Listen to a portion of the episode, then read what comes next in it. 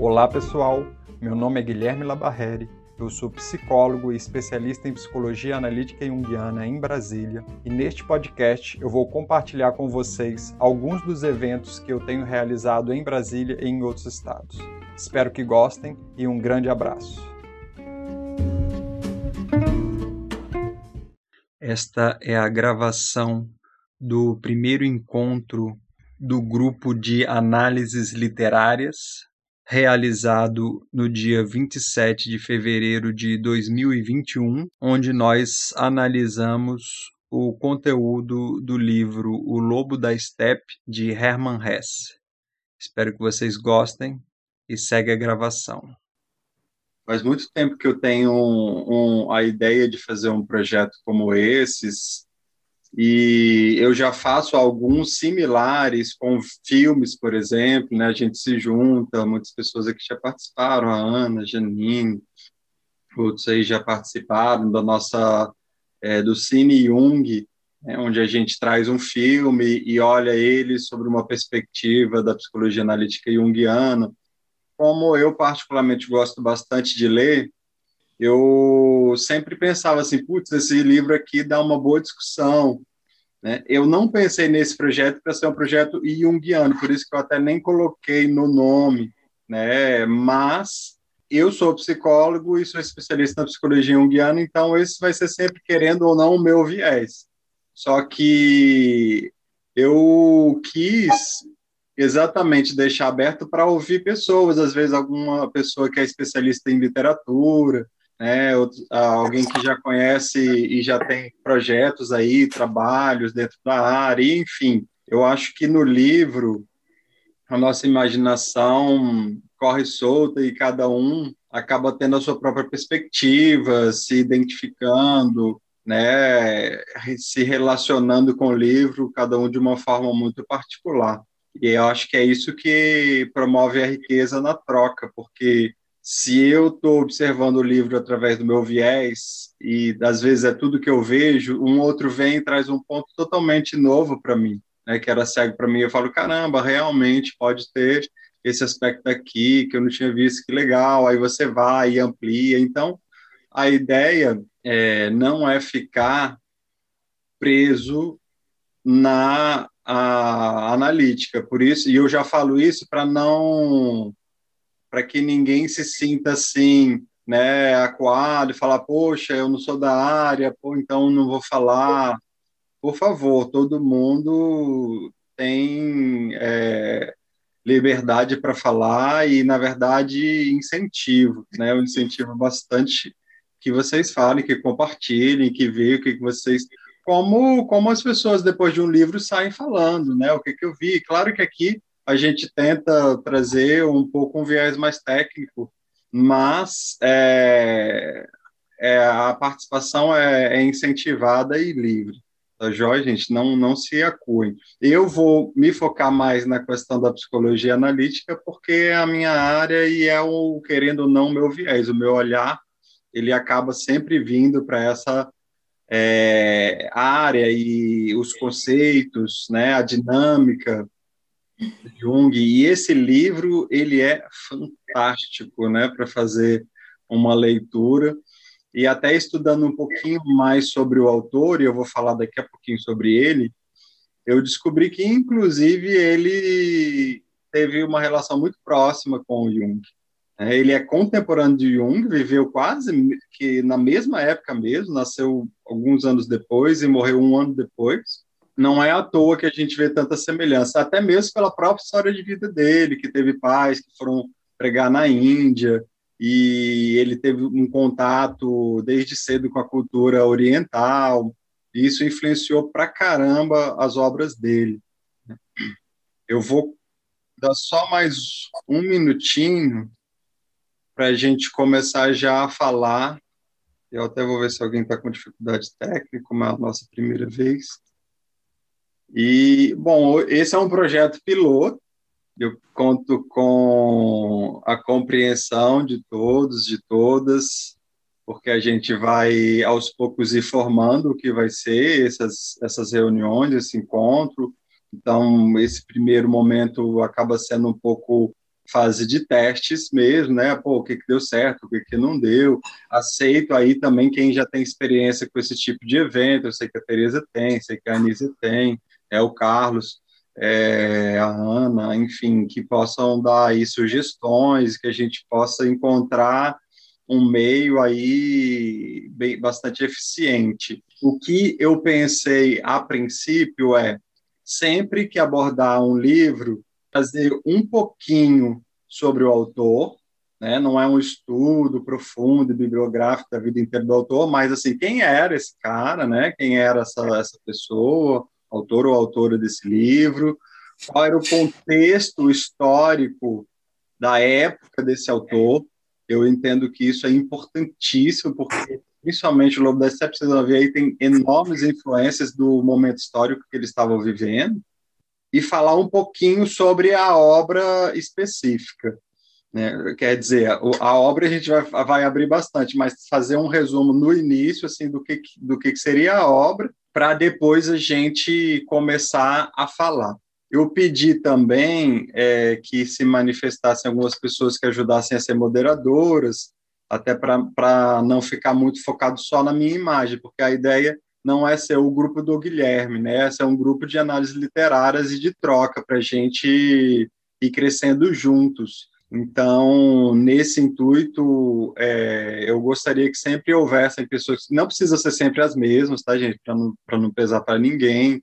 Eu sei que às vezes alguma pessoa não vai poder participar, que foi moderadora da outra vez. Eu gostaria que isso fosse espontâneo e que a gente combinasse isso com antecedência ali no nosso grupo do WhatsApp mesmo.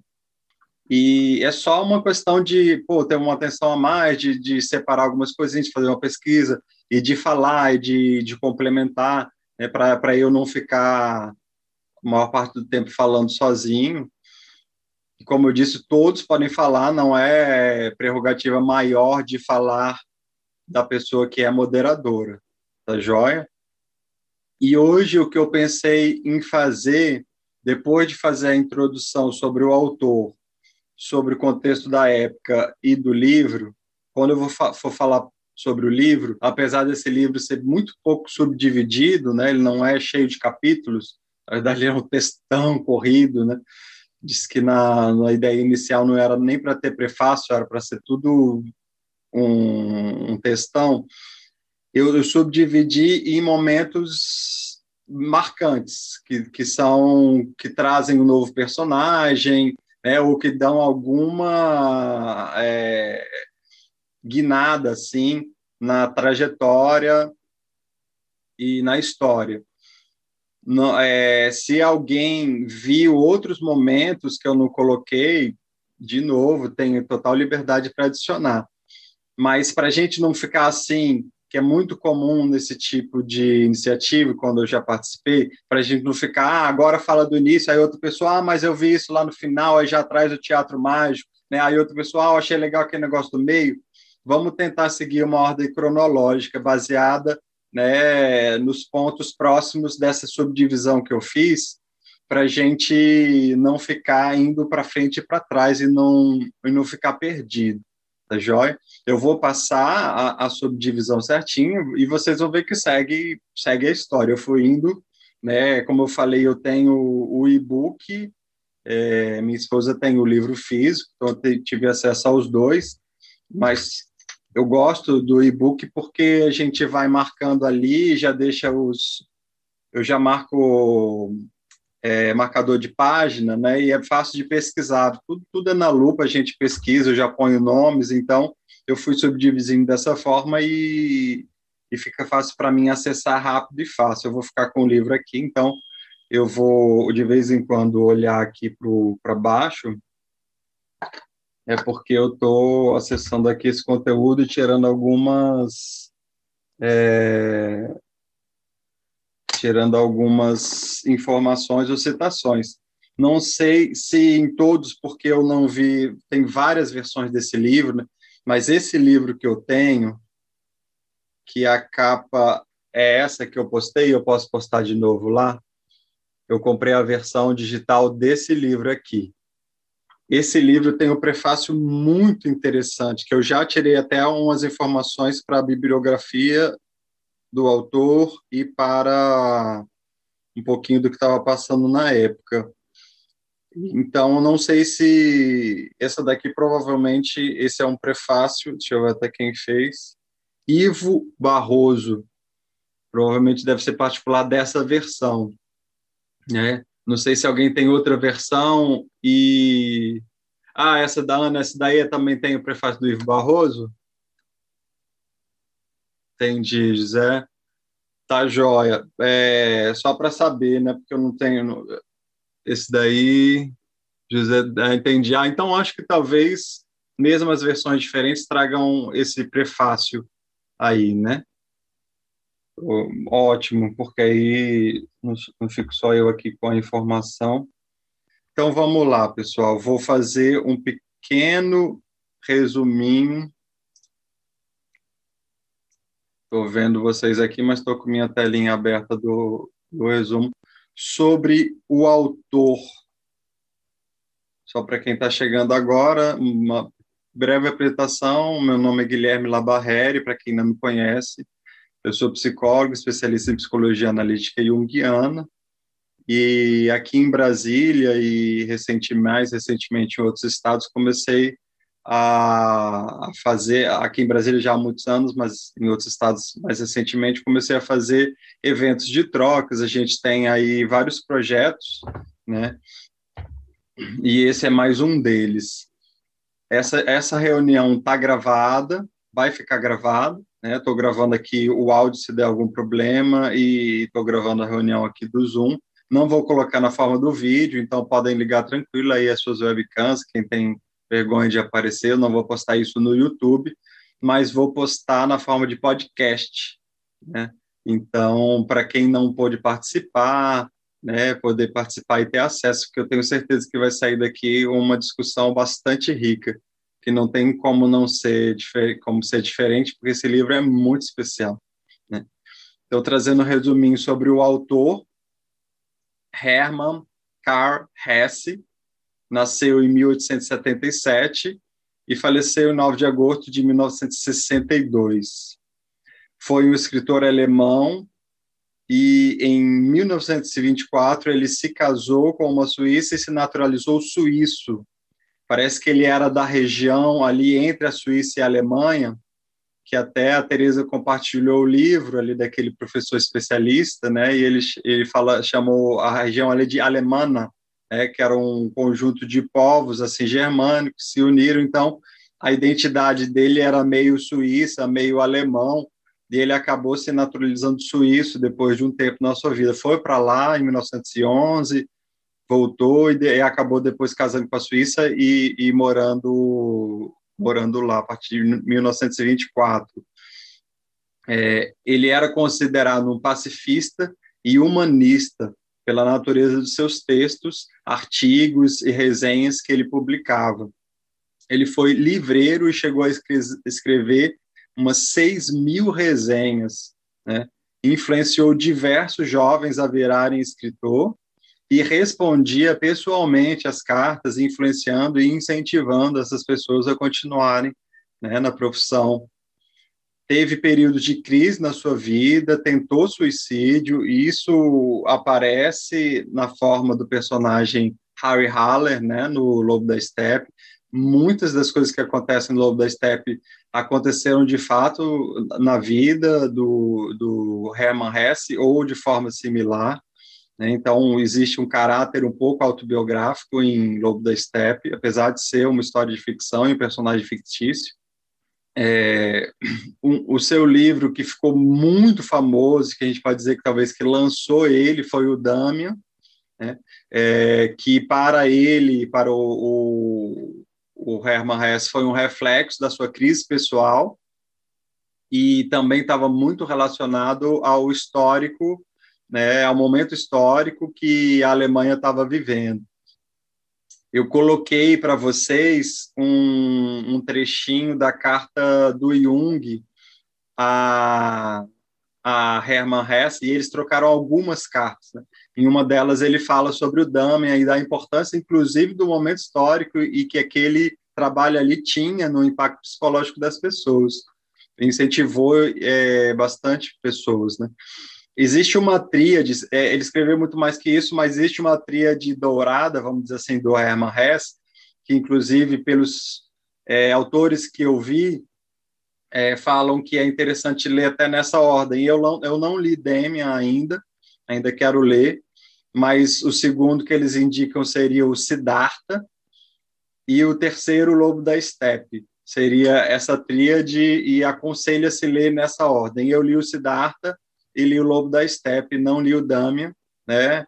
Tem outros muito interessantes, como o Knup, tem é, Narciso Goldmund, que pega mais ou menos uma linha similar aí ao Siddhartha, o Damian, enfim. Quem leu o Hermann Hesse vê que existem muitas similaridades entre os livros. Parece que sempre há um, um recorte da, no protagonista, um recorte da própria vida e das características da personalidade do Hermann Hesse. Foi considerado, em, em, é, quando os livros dele foram ganharam o mundo, foram internacionais, né, se tornaram internacionais, e chegou nos Estados Unidos, por conta de, do movimento hippie e o, o Herman Hesse foi considerado um guru nos Estados Unidos. E foi quando explodiu a popularidade dele, e foi mais ou menos nessa época que também chegou aqui no Brasil. E foi um, um, um grande sucesso. Não assim que chegou, demorou mais ou menos aí de 20 a 30 anos para explodir, né? tanto na Alemanha quanto nos Estados Unidos quanto aqui, foi mais ou menos entre as décadas de 50 e 60, 1950 e 1960. Ele era de família religiosa, protestante e pietista, né?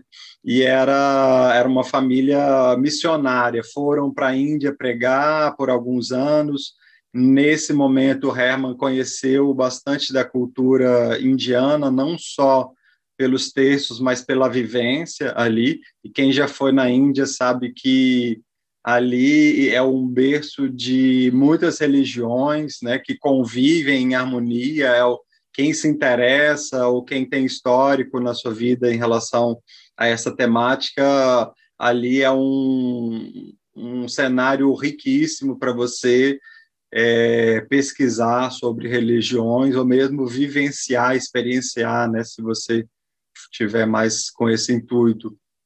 E ele viu toda essa efervescência espiritual e isso influenciou muito as obras dele. Até por isso, em livros como Siddhartha, por exemplo, ele foi considerado como uma espécie de, de guru, né? Mas ele sempre deixou claro que ele nunca quis apontar caminho nenhum e que os livros dele eram formas dele trabalhar suas próprias questões.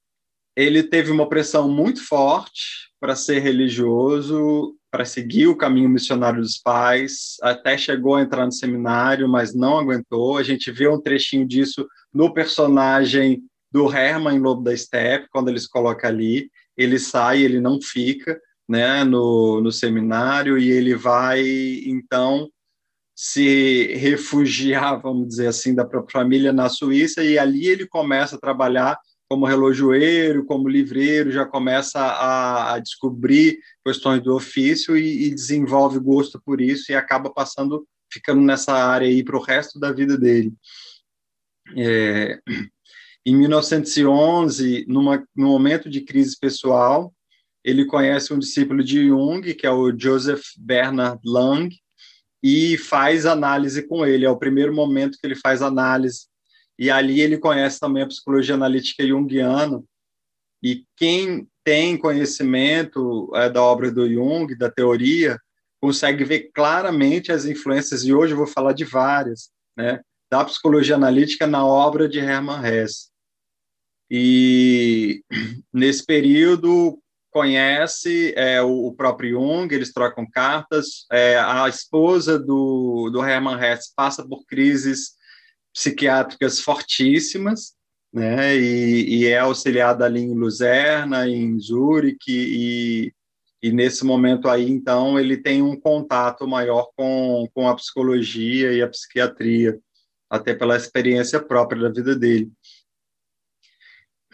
Em 1921, é, Hermann se começa a escrever Siddhartha, o qual teve que interromper em virtude de um bloqueio psíquico. Ele cai em profunda depressão, tem ideação suicida, né, e, e começa a sua segunda análise, dessa vez com o próprio Jung. E em 1922 ele termina de publicar, ele termina o, o, o Siddhartha e publica, né? E teve uma crítica aqui do, do crítico chamado Henry Miller, que fala: Siddhartha é para mim um medicamento mais eficiente do que o Novo Testamento. E quem leu Siddhartha vê o quanto é profundo, né? É um livro maravilhoso, muito, muito profundo. Já é o quem gostou aí do Steppenwolf, quem conheceu o Hermann Hesse a partir daí, eu já sugiro para engatar aí no Siddhartha, porque é um livro muito profundo e muito interessante. Em 1946, ele recebeu o prêmio Goethe e o Nobel de Literatura. Nas décadas de 60 e 70, tornou-se um dos atores estrangeiros mais lidos no Brasil. Quando perguntaram sobre a inspiração para suas obras, ele disse que escreveu que ele escrevia confissões, né? falava de seus problemas existenciais e tentava arranjar uma solução criativa para eles na sua, nos seus personagens e buscava a cura através da literatura. É, Para quem é mais técnico aí da área, é, ele é considerado um escritor modernista, clássico, mas considerado excêntrico também. Não era uma exatamente por esse caráter às vezes um pouco voltado para questões espirituais, religiosas, ele não era unânime na aceitação de todos os críticos literários. Né? Alguns encaixavam ele no, no gênero de alta ajuda. Mas quem conhece e quem leu sabe que não tem nada a ver. Né? É, influências que a gente pode ver hoje da, das obras do Hermann Hesse, a própria banda Steppenwolf, né? E aqui no Brasil a gente até publicou lá no grupo é, uma, uma música do, da, da banda Teatro Mágico, onde no próprio clipe ele fala que ali para para construir aquele cenário, aqueles personagens e aquelas narrativas, eles se inspiram na obra de Hermann Hesse.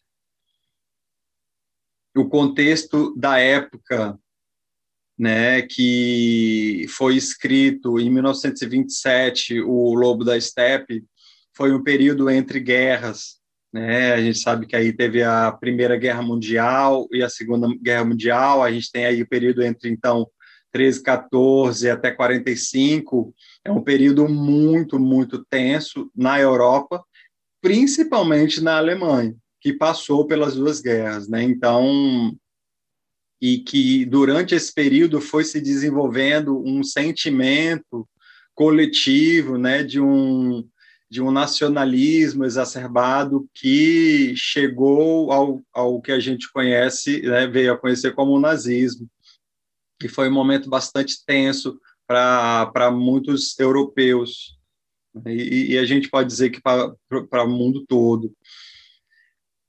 É, em 1927, no contexto da vida do, do Hermann Hesse, ele estava fazendo 50 anos.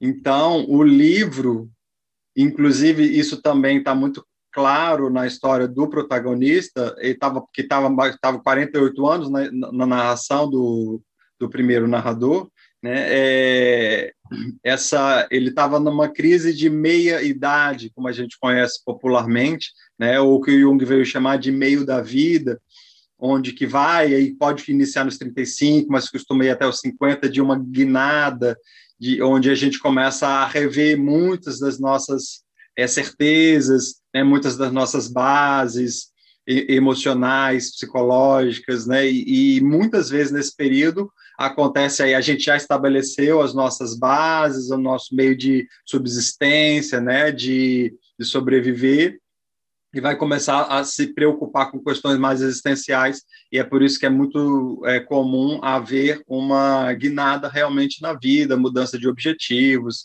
né, e, e, isso fica claro ali na, na história do Lobo da Steppe.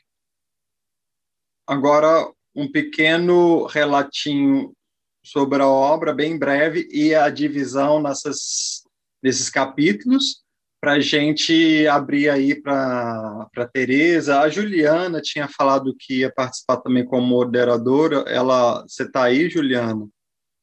E a Janine também ficou de dar contribuições, e como eu falei, é, todos são bem-vindos. Sei que a Ana vai se coçar aí para falar bastante, né? Quero ouvir o Carlos, quero ouvir todos vocês. Enfim, já botando no fogo, né? É, sobre a obra, né? O livro O Lobo das Steppes foi publicado em 1927, foi é, um dos mais célebres do autor. Ele traz várias referências autobiográficas e retrata de alguma maneira é, uma parte do processo de individuação do autor. Eu vou quando eu for fazendo algumas análises para quem não é da área, eu vou explicar o que é processo de individuação. Né? O prefácio ele é narrado por o sobrinho da dona da casa que o Harry Haller vai ficar ali durante nove meses e, e ele é, não o prefácio não dá nenhuma informação pessoal ali sobre as pessoas que convivem com com o Harry Haller é realmente só para ter um, um olhar diferenciado, né, em terceira pessoa, de alguém descrevendo o personagem. Então, o livro vai passar por três descrições do personagem. No primeiro momento, com esse sobrinho da, da dona da casa, é uma casa burguesa, e tem uma descrição é, longa sobre isso no, no livro, né? E ele começa a observar e falar que vem aí, observa esse homem de meia idade, que parecia meio doente, meio ranzinza, mas que depois, quando se conversava com ele, ele era uma pessoa agradável de se conversar, né, bastante culto, mas que tinha suas particularidades. Depois disso, a gente vai ter uma autodescrição, que já entra ali no, nas anotações do Harry Haller, que deixa para esse sobrinho, então é como se o sobrinho estivesse lendo, e aí a gente já começa na, na narração do próprio personagem, o Harry Haller falando sobre ele mesmo, falando sobre suas rotinas, falando sobre suas dificuldades, as coisas que incomodam ele, e mais é, para esse início mesmo, a gente tem aquela cena onde ele encontra o, um cara vendendo, é, um vendedor ambulante ali, um cara com cartaz, né? Noitada anarquista, não é para qualquer um. Aí ele vai lá, se interessa, já tinha visto o cartaz meio psicodélico, né? Em uma ruelinha do Teatro Mágico, só para os raros, só para os loucos. Isso é uma das questões que, que mais chama a atenção. Esse livro ele tem um aspecto bastante fictício, né? Bastante surreal e daí por isso dizem que caiu bastante no gosto dos hippies e, e muitos diziam provavelmente ele estava sob a influência de drogas. Particularmente, é, eu não acho isso, pelo que eu pesquisei, pelo que eu vi, né? E, e do ponto de vista psicológico, dá para fazer análise. Ele não precisava de droga nenhuma, né? O Jung escreveu o livro Vermelho e quem leu sabe que ali ele mostra experiências tão loucas ou mais quanto essas aqui vivenciadas pelo personagem Harry Haller no, no Teatro Mágico. E, e, nesse livrinho que ele pega, que é o Tratado do Lobo da Steppe, nós temos uma terceira descrição do autor. Então, o que não falta é descrição do autor, não, do protagonista, né, do Harry Haller. É, o que não faltam é descrições detalhadas sobre diferentes ângulos, perspectivas, né, desse personagem aí, o que torna o livro bastante interessante, bastante rico em detalhes. Então, vamos lá. É, a ordem, então, que aparecem os temas no livro é o prefácio, com essa primeira narrativa do sobrinho da dona da casa burguesa, a autodescrição do Harry Haller, que começa em anotações de Harry Haller, ele tem essa cena onde ele vê pela primeira vez, entra em contato com a ideia né, e a existência do teatro mágico, mas ele ainda não tem acesso.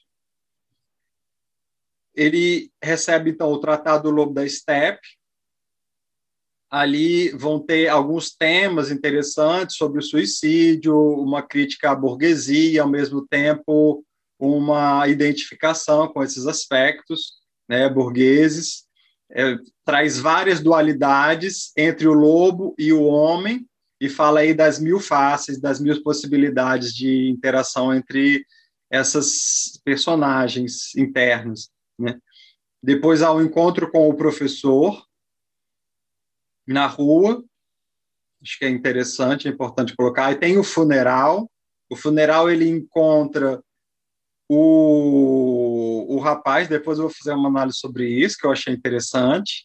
Mas deixo aí para vocês também que, que, que, quero saber o que, que vocês acharam.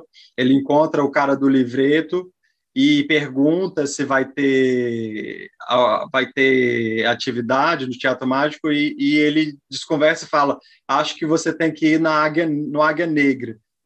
Aí acaba que ele já tinha com, combinado de manhã. Esse foi um dia enorme né? Uma, dá várias e várias páginas.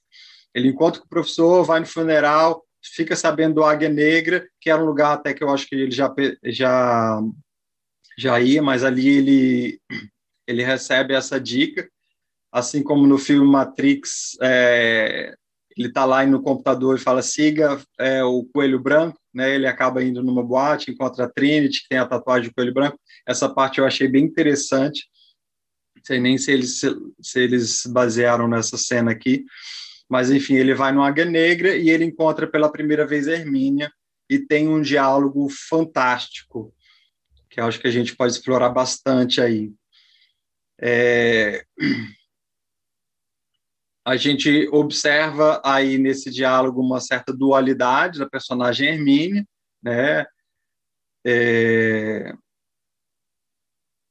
e ela sugere que ele aprenda a dançar.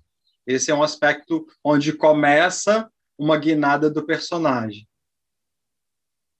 Ele tem nessa cena ele tem um sonho com o Goethe que é bem interessante onde o Goethe, em resumo, fala que ele precisa ter menos seriedade, levar a vida com mais leveza, e essa mensagem, por vários personagens, ela vai se repetir, né, em vários momentos do livro. Parece que é a mensagem principal que ele, que ele tem que aprender no seu processo. Ele desenvolve uma obsessão por Hermínia, começa a, a fazer várias atividades com ela, através dela conhece Maria, no baile de danças, né, conhece Pablo, Pablo é um personagem chave aí também. Tem uma perspectiva da música através de Pablo muito diferente da dele, né? Que Pablo traz uma experiência muito mais vivencial, muito mais é, sentimental do que o, o, Harry, que tinha uma visão muito mais racionalista, né? muito mais erudita, muito mais culta. E o Pablo falou: isso, isso não tem valor nenhum para mim, né? isso não importa, eu estou aqui, eu, eu, vivo a música. É, se ela não vai existir daqui a pouco, ou se você acha, ou se alguém acha que ela não tem valor, para mim tem a menor importância. Ali, no momento, no calor do momento, eu estou vivendo. Achei fantástica essa parte, né? a gente vai comentar daqui a pouco. É, traz um pouquinho sobre a história da Hermine, e a gente vê vários paralelos com a história do, do próprio Herman Hesse e do Harry Haller, como se ela fosse um, um, como se ela espelhasse ele várias vezes, né? E a gente chega na, na no, no, dia do baile, onde acontecem também várias coisas. Tem um encontro com a Hermínia, um encontro com Maria. Ele vai ver um filme de Moisés, né? E faz um comentário aí sobre os judeus. É, vai para o baile de máscaras, contraste aí de novo entre o ambiente e o lobo da estepe acaba tendo que ir no inferno para buscar Hermínia, recebendo uma mensagem, e lá ele encontra ela e vai para o teatro mágico, finalmente. É um resuminho, bem resumido, não estou ampliando nenhuma dessas partes, tá, gente? E quem quiser acrescentar partes, como eu falei, está totalmente livre. No teatro mágico, eu fiz também uma pequena divisão aqui em partes, porque eu acho que cada uma delas é muito importante. A entrada custa o preço da razão, logo de cara ele tem que se olhar no espelho, tem que passar pela morte né, do, do personagem, Harry Haller, ele tem que aprender a rir de si mesmo, então ele dá uma bela gargarra, gargalhada, e aí é o, é o bilhete de entrada. e aí ele vai passar por uma série de experiências, jogos bélicos, né, a, a luta contra as máquinas, contra, aí que mostra o contraste aí do pacifista com, com o que faz a guerra agora, né? O guia para a formação da personalidade, esse ponto aí é fantástico, né? Onde ele vê as pecinhas e ele fala é, quem sou eu, né? E aí começa uma discussão filosófica bem interessante. Ele vê a cena da, do, da doma do lobo da steppe. Eu acho maravilhosa essa cena também, onde há uma inversão de papéis. Aí, no primeiro momento, a pessoa comandando o lobo e depois o lobo comandando a pessoa, né? Ele entra na porta, todas as mulheres são suas, e ele vai fazer um, um tour aí na sua vida, e aí não tem mais ele sai completamente da, da temporalidade, né? volta no passado, refaz muitas das coisas que ele se arrependeu e vive aí intensamente o amor, descobre o que é amar, né? descobre o que é o sentimento. E, e depois o último ato é como se mata por amor, e ele lembra da na conversa lá no final da conversa do primeiro encontro, é, do segundo encontro com a Hermínia, onde ela fala que em algum momento ela, ele teria que matá-la. Isso é muito simbólico também. E aí tem o aceno do assassinato da Hermínia e o julgamento com a, a, o título A Execução de Harry, e ele aprende que, que tem que rir mais e ser menos sério, né? E tem a frase lá: você está disposto a morrer, mas não viver. Bom, foi isso os pontos principais que eu separei do livro. Eu queria deixar agora que a Teresa trouxesse algumas impressões dela, depois a Janine, essas impressões mais gerais, e a gente pode ir depois indo por essa parte. Ah, no prefácio, o que vocês acharam, né? Tem uma coisa que a gente pode destacar e tal, cada um fala um pouquinho, até quem quiser trazer partes que recortaram aí. Eu passo agora a fala para a Teresa Coimbra tão bom a gente ouvir o livro quando ele passa através de uma pessoa. E, claro, né, assim como o próprio Herman Hesse coloca no prefácio, eu sei que nós temos vários livros, né? Ele fala que ele ficou surpreso que esse, de todos os livros que ele escreveu, ele sente que foi o menos compreendido. Uhum. E a princípio ele não entende por quê, assim como na poesia, algumas vezes as pessoas compreendem, outras vezes não. E aí ele vai abrindo esse espaço, ele sabe que vai puxar diferentes cordas em cada um dos leitores, em cada uma das leitoras. É, enfim, então é interessante, né? Porque quais são as cordas que foram puxadas em mim e eu sinto uma diferença em você, em cada uma das pessoas que participarem.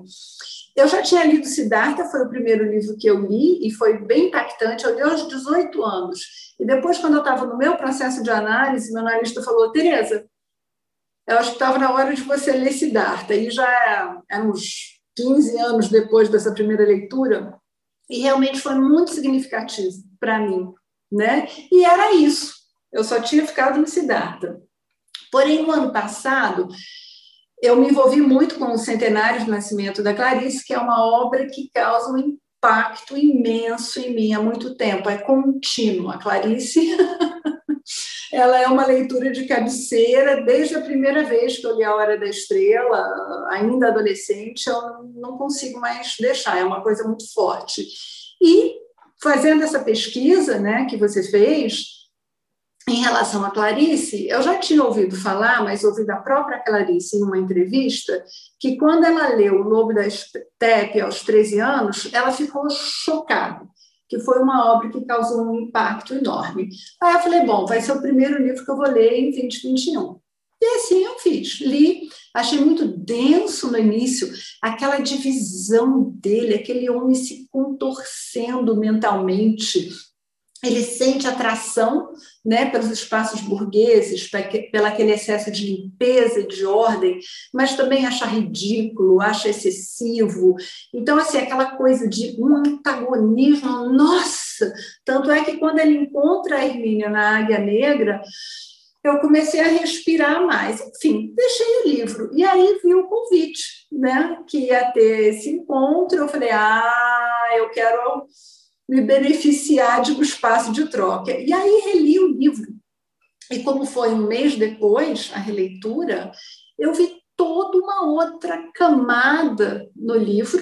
Né? Eu já sabia que eu ia sentir um alívio a partir do café, e aí é como se fosse esse aspecto subjetivo, esse aspecto que fica entre o consciente e o inconsciente, essas dicas que são dadas na vida dele, que ele consegue, né, a partir desse encontro, e tecendo e juntando. Então, aí começou o meu interesse pelo Lobo da Steppe, eu acho que, sendo ele o escritor que é, e eu vou colocar no presente, né, o Herman Hesse, ele deu umas dicas muito claras e óbvias que ele está falando de si. Tanto é que as iniciais são as mesmas, né? HH, Herman Hesse, Harry Heller.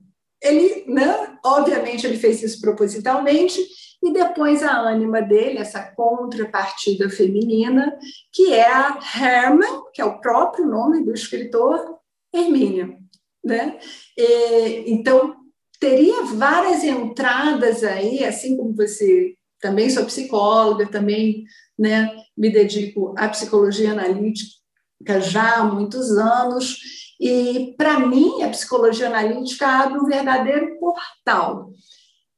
A função do que o Jung trouxe em todos os mergulhos que ele deu em si, para mim, é algo para ser vivido quando está nos livros, inclusive eu acho até perigoso a gente ficar meio como o Harry Howard, se a gente se intelectualizar muito, né? Viram escudos, viram personas, viram representações, é, a gente força mais esse essa briga de quem sabe mais. A gente sabe, né, Guilherme? Não sei se você passa por isso que é uma possibilidade né, da gente viver isso entre nós. Então, quando traz para a vivência, e a literatura faz isso, o portal da psicologia analítica ilustra muito. E é um livro que seguramente essa figura da ânima está muito presente. Tanto é que ele fica meio que da mesma maneira que ele fareja, né, bota a cabeça no ar como se fosse um pássaro, da primeira vez que ele entra nessa casa e fala que cheiro bom. em relação à Emília, quando ele vê aquela moça ali naquele café, e é o tipo de moça que ele né, não se aproximava muito, uma cortesã, ele fala: tem alguma coisa nela que, que é familiar. Ele não pergunta o nome dela. E ela fala: Você nem perguntou meu nome? E ele fala: Agora eu quero saber. Ele falou: Agora passou a hora.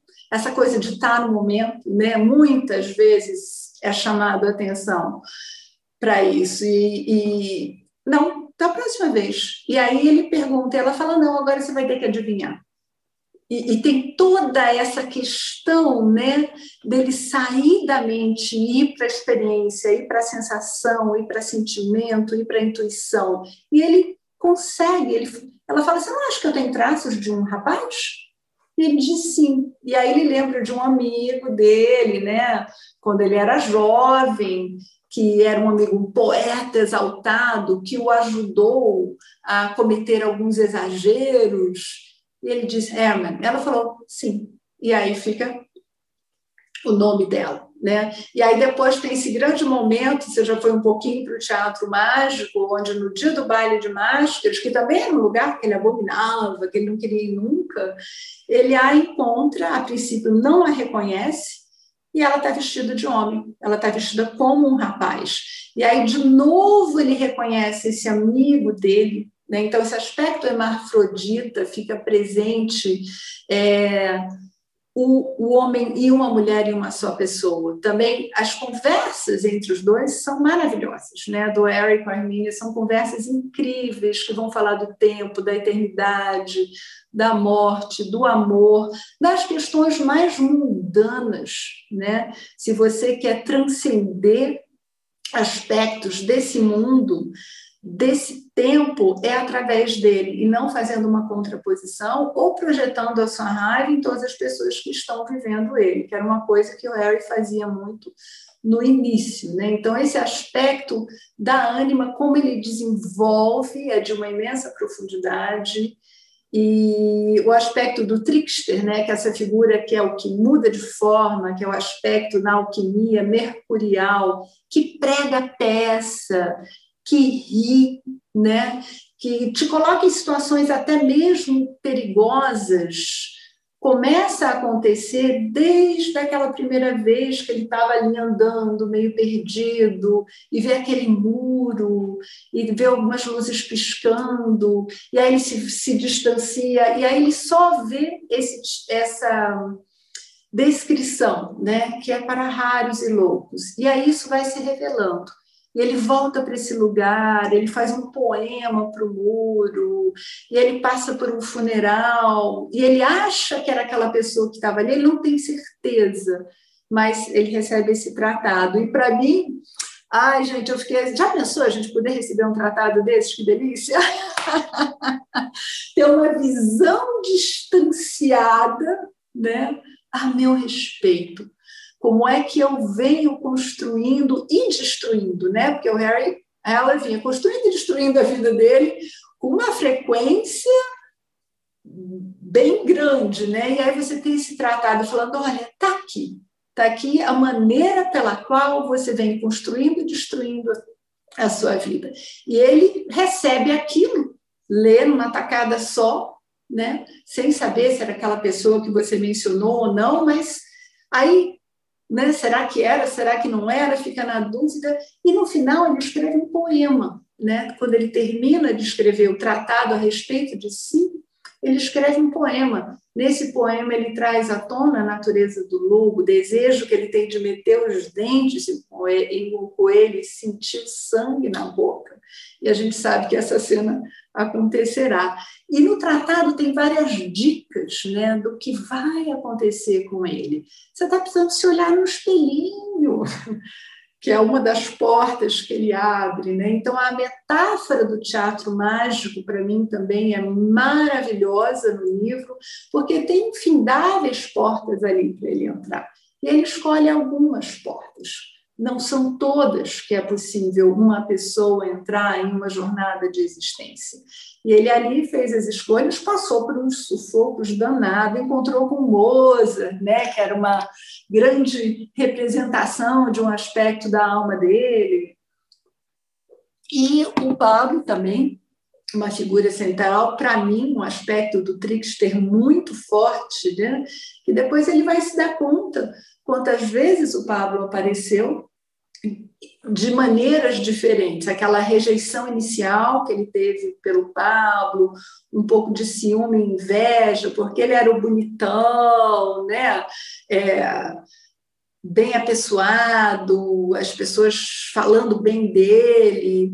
E o Harry Hallett tímido, com dificuldade de andar, com uma série de questões em relação a como é que eu ocupo o meu espaço, a minha maneira nesse momento. Esse é um conflito, né? Eu sei que uma pessoa colocou no nosso grupo uma questão ligada à obra do James Hollis, né? A passagem do meio, onde ele vai colocar essas questões, ele compartilha a crise que ele teve, né?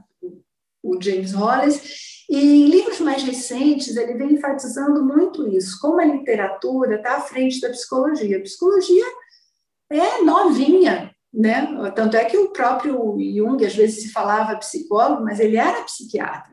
Então nós temos essa saída da psicologia, da psiquiatria, para a gente poder sim receber, olhar e cuidar do subjetivo, daquilo que não é mensurável. Porém, a literatura já vem é, falando das questões humanas, da profundidade, dos conflitos, há centenas de anos. Então, ele fala, o Hollis está hoje com 82 anos, né? Ele fala que ele aprendeu muito mais com a literatura do que com a psicologia, porque a primeira metade da vida dele ele foi professor de literatura. Aí ele passou por essa crise, foi para Zurich, fez psicologia e se tornou um analista. E, eu concordo com ele nesse sentido. E é uma sincronicidade, né? Eu comecei a fazer um curso com Hollis online é, na quarta-feira passada. E ele está falando sobre comédia. a importância do riso, da gargalhada, e, e, é engraçado que ele é bem sério, né? ele usa um blazer, e ele contou um monte de piadas nessa aula que ele deu na quarta-feira. Eu achei tão interessante assim esse movimento dele, né? Ele falou da Divina Comédia e dessa força que a gargalhada, o riso, o senso de humor, não o sarcasmo, tem de distanciar, de dissolver a identificação.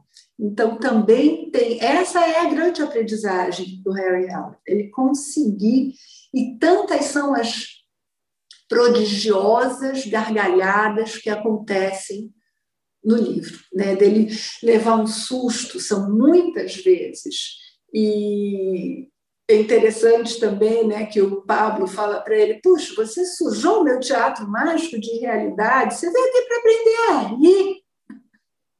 E ele tinha uma, uma dissonância, né? tanto é que é, nesse, nesse, primeiro olhar, isso também que você colocou, eu achei brilhante, né? Três olhares a respeito do protagonista principal. Do primeiro olhar, era uma pessoa que tinha uma vida diametralmente oposta, que era o sobrinho da dona da casa. Ele era burguês, trabalhava no escritório, regradíssimo, comia na mesma hora, fazia tudo milimetricamente correto. Ele era uma pessoa que estava adaptada, é até impossível, né, numa ficção, mas ele estava adaptado 100% ao esquema, abstêmio, não tinha nenhum conflito. E quando entra aquele homem na casa, ele primeiro teme, rejeita, né? Questiona com a tia, puxa, se devia ter deixado ele entrar, e o Harry Heller pede para não avisar para a polícia, aí aumenta a desconfiança dele. Ele acha que foi mal educado ter feito aquela primeira pergunta, que cheiro bom, como se fosse um animal, e era o lobo ali cheirando né, aquele lugar, buscando uma experiência. Mas um dia ele o encontra, né, entre o, é, essa coisa de entre, né? Entre o primeiro e o segundo andar, olhando um pinheirinho. Ele acha que ele não está se sentindo bem, pergunta se ele quer ajuda, isso o sobrinho da dona né, da casa. E ele fala: Não, estou vendo aquele pinheirinho ali. E ali começa um espaço de troca, né? muito importante, porque está cada um em um polo, né? mais uma vez, recorrendo ao Jung, unilateralizadíssimos esses dois homens. E eles começam um espaço de troca. Eu acho tão legal essa possibilidade, porque um não tenta é, destruir o outro, né? O, o, o, sobrinho, que a gente nunca sabe o nome dele, é só o sobrinho, né? Ele não tenta organizar o Harry e o Harry não tenta desorganizá-lo. E daí esses diálogos, para mim, são tão de um grande ensinamento, que a gente tem muita dificuldade com isso, né? Com o diferente, com, com aquele que está no extremo oposto o Harry já chama ele para o quarto dele, só que o sobrinho já andava por lá espionando o quarto, mexendo, né? Porque a curiosidade ficou enorme nele. E aí ele apresenta os livros, e aí ele compartilha né, é, que a questão da dor eleva muito o homem, ele lê alguns trechos, enfim. É, é esse, para mim, é um momento, é um espaço de troca significativo, e no final desse prefácio ele fala: não tem um só dia que eu não pense no Sr. Hallard. Eu sonho muito com ele, que é uma tentativa do nosso consciente, né, de criar esse terceiro. Jung falava: pegue os opostos e aproxime-os do peito a maior quantidade de tempo que você conseguir, porque não é fácil, né? E aí tem a possibilidade do terceiro acontecer. Então, mesmo depois da partida do Sr. Hallard, ele continuou sonhando com esse homem. Ele fala: Eu não sei nada a respeito do passado desse senhor, não sei nada a respeito do futuro. Mas aqueles nove meses que ele ficou ali, tanto é que uma vez ele foi a um concerto, né?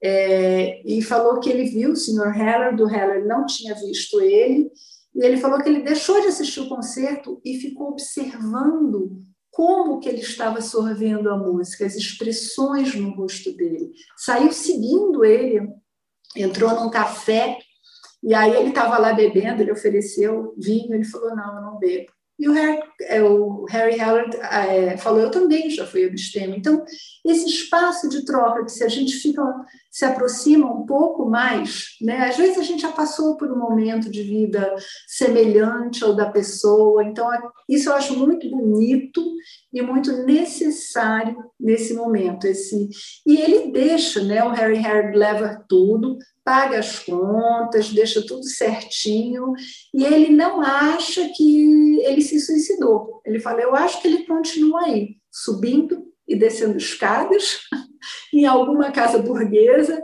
limpa e ordenada, como essa, e ele deixa o manuscrito para esse jovem, falando: faça com esse manuscrito o que você quiser. E ele fala: eu decido publicá-lo se eu não conhecesse o Sr. Harold, eu teria descartado.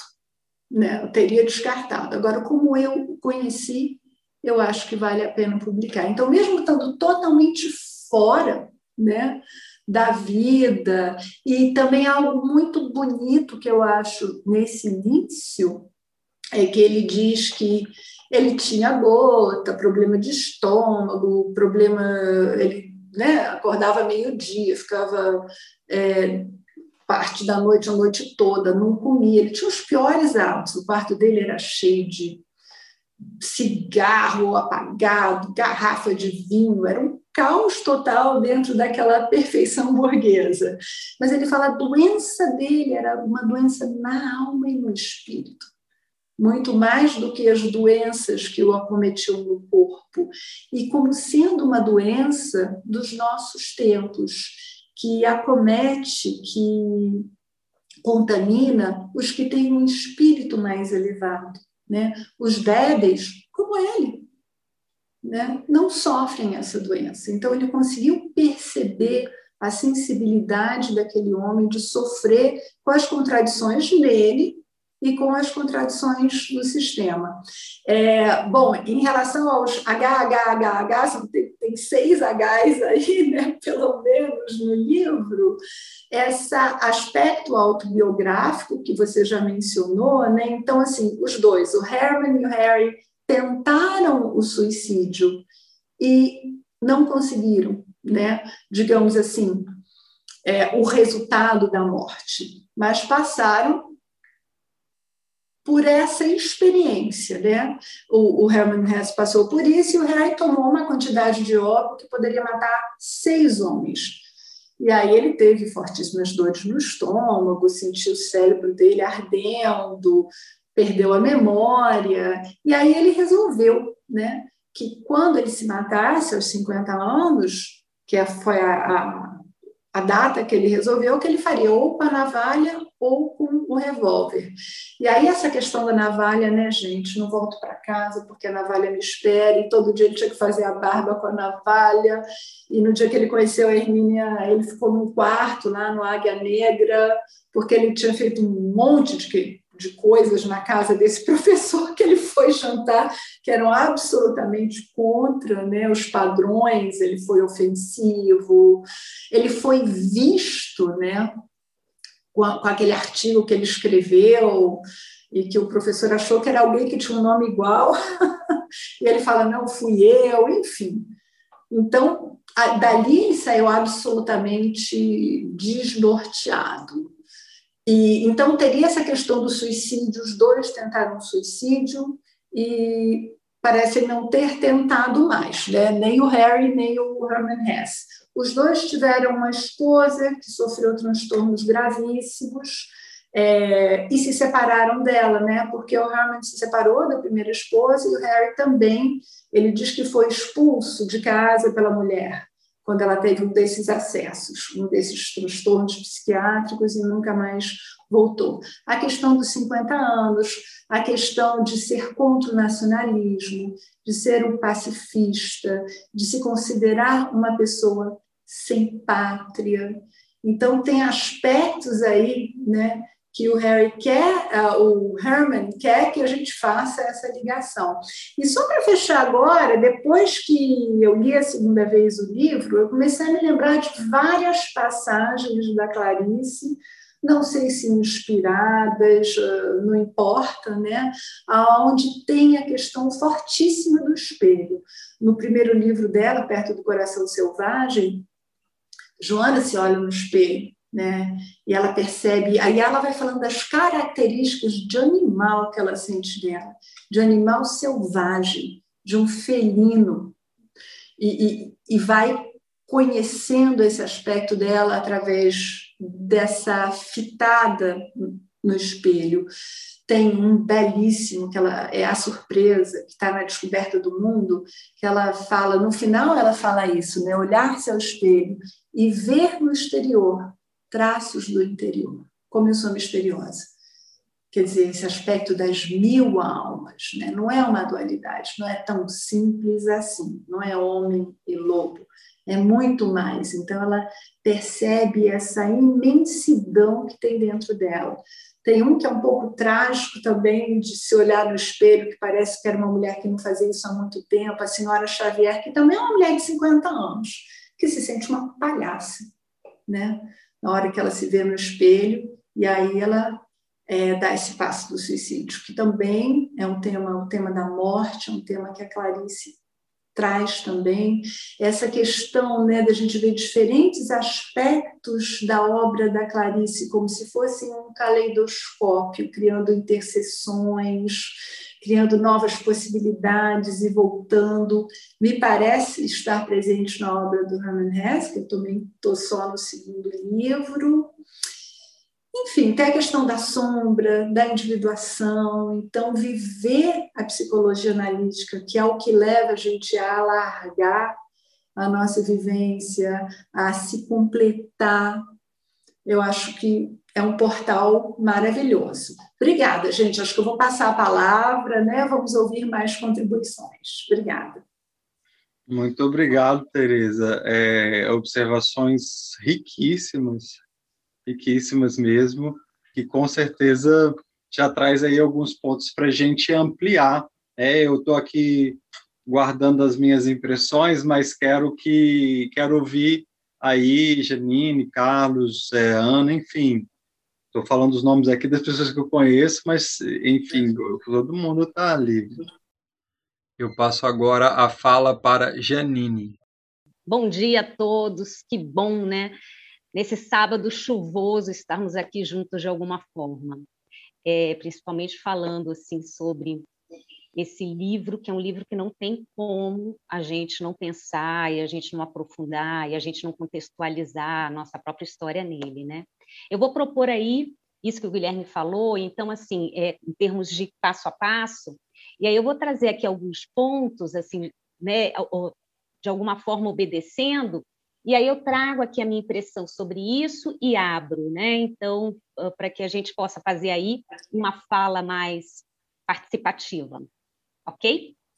Então, assim, vamos logo para o início mesmo, que é isso também que aquela parte em que a Teresa fala e em que ela uh, que é exatamente o encontro do sobrinho, né? Que é o início, em que o sobrinho ele traz ali um ponto que eu acho bem interessante. Ele fala: é, penso muito nele, não me tornou a vida mais suave, não teve o dom de criar e aumentar em mim a fortaleza e a alegria.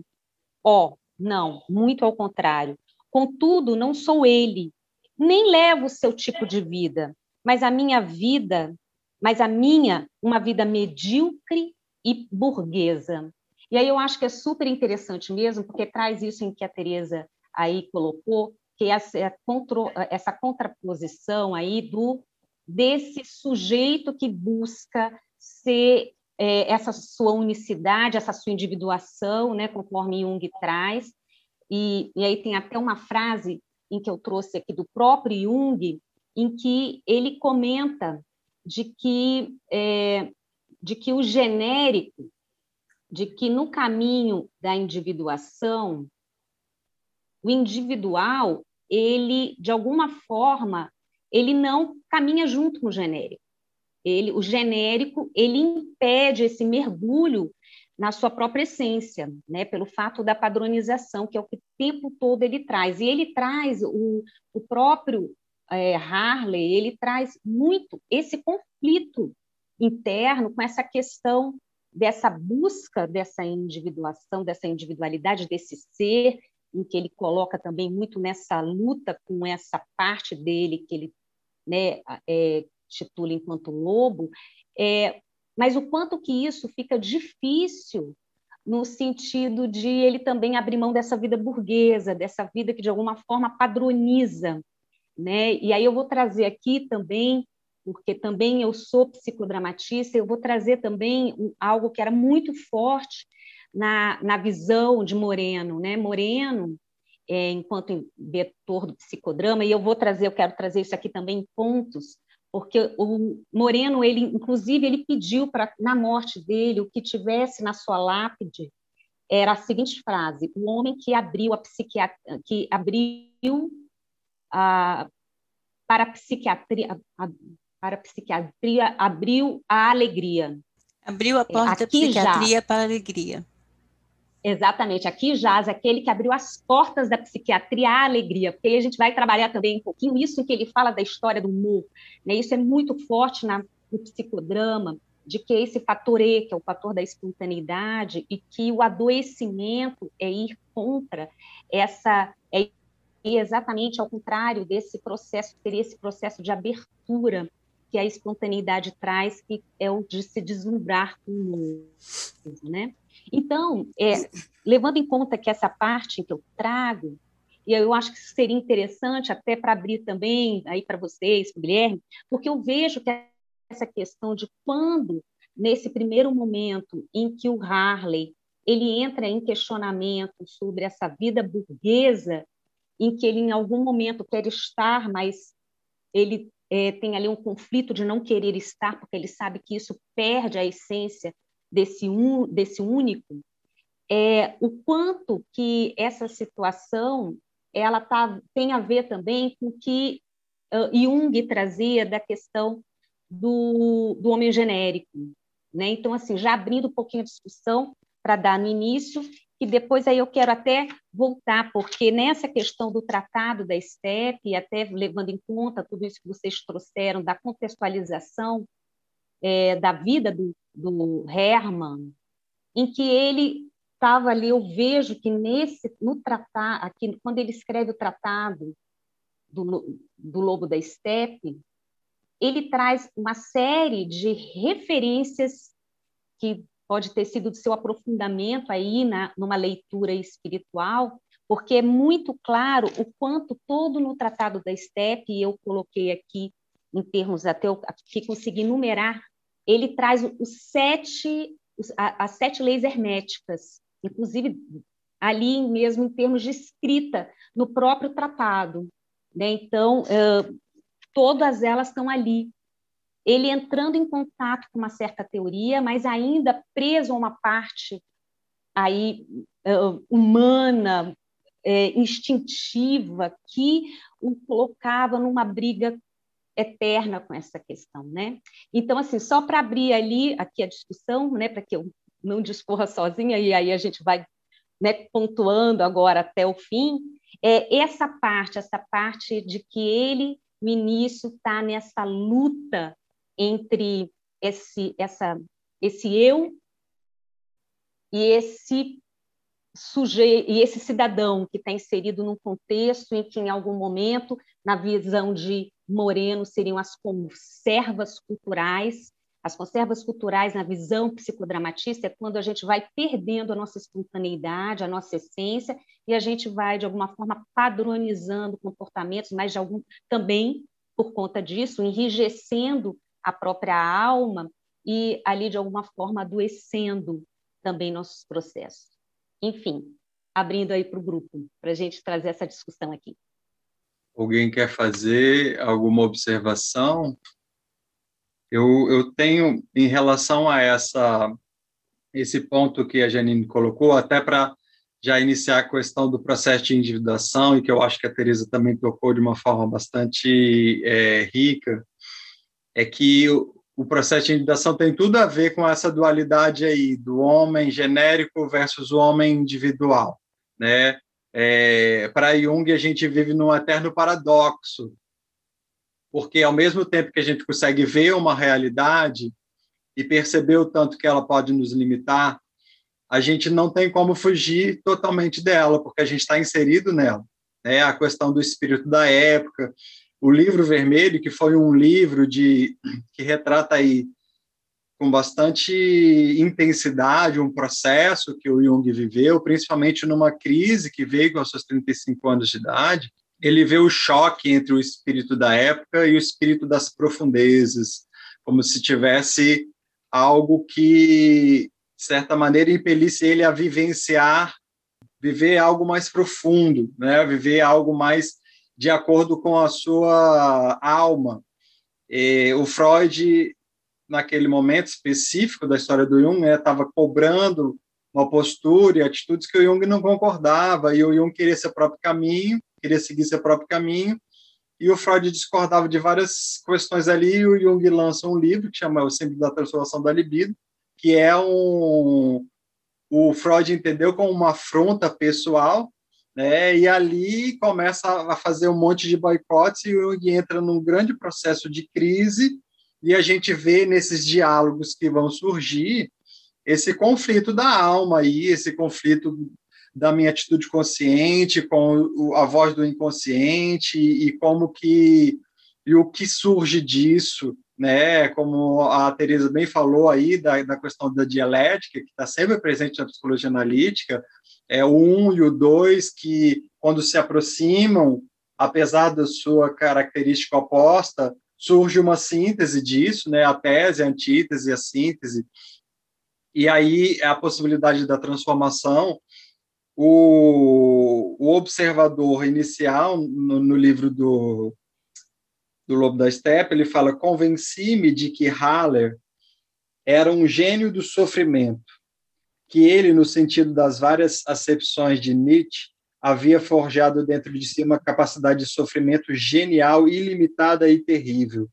Também me apercebi que a base de seu pessimismo não era o desprezo do mundo, mas antes o desprezo de si mesmo, pois, podendo falar sem indulgência e impiedosamente das instituições e das pessoas, nunca excluía a si próprio. Era sempre o primeiro a quem dirigia suas setas, o primeiro a quem odiava e desprezava, exatamente porque ele reconhecia em si aspectos que ele projetava fora, né, que ele criticava fora. Ele, ele estava numa casa burguesa, criticava veementemente a burguesia, mas vivia como um burguês de alguma maneira. Né? Então, como que ele poderia? Ele não era irônico, ele não era hipócrita. Eu acho que é interessante. Aqui é o reconhecimento ali do primeiro narrador de como que é difícil o processo, como que é difícil transitar nesse paradoxo, nessa dualidade aí, porque fatalmente se a gente critica cegamente o outro lado, eu acho que a gente pode pegar um cenário que a gente está do espírito da época atual, né, que a gente está vivendo aí de muitas dualidades, não só no Brasil, nos Estados Unidos, na Inglaterra, na França, enfim, no mundo inteiro nós estamos vendo um cenário de dualidade enorme, né? E que se a gente fica cego no nosso ponto e fala todo o outro lado é errado, nós acabamos caindo em diversas hipocrisias. E é o que a gente vê aí, uma série de hipocrisias nas redes sociais, né, nas pessoas manifestando aí com um discurso de ódio muito grande, uma crítica muito violenta contra a forma de pensar e agir do outro, né? Só que a gente vê, e a gente muitas vezes conhece as pessoas que estão criticando, a gente vê essas mesmas atitudes que eles criticam, né? E uma aí a gente vê um ponto de maturidade do velho lobo da steppe, né? Ele percebe as incoerências, ele critica, mas ele não fica na hipocrisia. Ele se implica nisso ele não encontra, pelo menos no primeiro momento, e aí é que eu acho que o livro traz uma solução criativa, né, através do, dos personagens que ele vai encontrar do, do teatro mágico, uma saída mais leve para não ficar, porque o processo de individuação corre o risco dele ser muito sofrido e nesse sofrimento a, vir, é, a gente cair no pessimismo muito grande por perceber as incoerências, né? E não conseguir sair delas. E esses personagens, para mim, é uma imaginação ativa do, do, do Hermann Hesse. É, esse livro, principalmente o Teatro Mágico, e já começa no encontro com a Hermine, que é o encontro com a alma, que é o encontro com a ânima, é, já começa ali o confronto, e a Hermínia contradiz ele o tempo todo, mas não de uma forma agressiva e violenta, de uma forma maternal. Né? E outra característica que eu percebi nesse início do livro, para já não adiantar, é que há muito do complexo materno do, do Herman e do Harry nesse nessa casa burguesa. Tem até uma parte, até essa que a Teresa pontuou, que ele está aí e o Pinheirinho vira o ícone, né, que ele vai citar várias vezes, e ele está sentado ali na escada, o, o, o, o sobrinho lá que está narrando encontra ele, eles começam uma, uma conversa, e tem uma parte que eu citei aqui, ele fala assim, por favor, não creia que eu fale com ironia, é, meu caro senhor, nada mais longe de minha intenção que zombar dessa ordem e desses pequenos hábitos. É bem verdade que vivo num mundo bem diverso desse e talvez não esteja em condições de viver um dia que seja num quarto com tal pinheirinho. Mas, ainda que não passe de um velho e arredio lobo da estepe, também nasci de uma mulher. A minha mãe era uma senhora burguesa que cultivava flores, cuidava dos quartos, escadas, móveis e cortinas, e se esforçava para dar à sua casa e à sua vida toda a ordem o asseio, e o asseio possíveis. A essência da terebintina e o pinheirinho me fazem lembrar tudo isso. Daí, porque me sento de vez em quando a contemplar esse pequeno jardim da ordem e me alegro de que ainda existam coisas assim. Depois ele vai citar de novo, mais lá na frente, é o jardim que foi apresentado para ele através da Hermínia e de Maria, né? E a gente pode fazer aí, já fazendo uma leitura arquetípica do Jardim do Éden. E o Jardim do Éden, uma leitura mais simbólica, querendo ou não, é, é esse recuo à primeira infância, onde a gente não tinha peso no mundo, responsabilidade, onde a gente a, a, existia uma ingenuidade, né, a falta de malícia. Essa primeira infância é considerada um paraíso. E, e, eu acho que nessa fala aqui que eu trouxe, ele faz uma regressão né, a esse complexo materno e ele reconhece ali um bálsamo. E, e daí uma finalidade, né? A finalidade de por que ele faz isso, por que, que ele cultiva hábitos burgueses se ele critica tanta burguesia porque existem fatores que transcendem aí, né? E, e, e, o arquétipo transcende o pessoal, e o arquétipo ele se manifesta e se impõe. E aí, nesse sentido, ele faz essa regressão a esse paraíso, e ali naquele momento, pelo menos, ele tem um pouco de paz, né? apesar do caos, e apesar de se reconhecer como sujeito não pertencente a esse mundo. Né? Essa era uma observação que eu fiz. É, e para não me alongar mais também, eu queria ver se vocês têm aí outras partes que vocês identificaram como importantes. Eu acho muito. Bom, bom dia. Uh, acho que aí é bom dia ainda, né? É, eu estou no sul da Flórida. Então, eu acho muito bacana que ele faz, ele dá umas pinceladas, ele, ele é muito provocativo o tempo todo, né? De um jeito é, passivo-agressivo. Então ele fala, olha, a gente é produto do meio e é difícil a gente a, a, abrir mão das nossas verdades, é difícil a gente mudar de eras. O mundo muda e, esse luto é um luto complicado. Então a gente tem um, um mundo presumido, esse mundo muda e a gente quer ficar no que era. Então se você for no homem da, é, da época de Nietzsche, ele vai dizer que o nosso mundo é complicado, ainda que a gente fale que aquele mundo é triste, ele fala, não, o mundo triste é o mundo de vocês.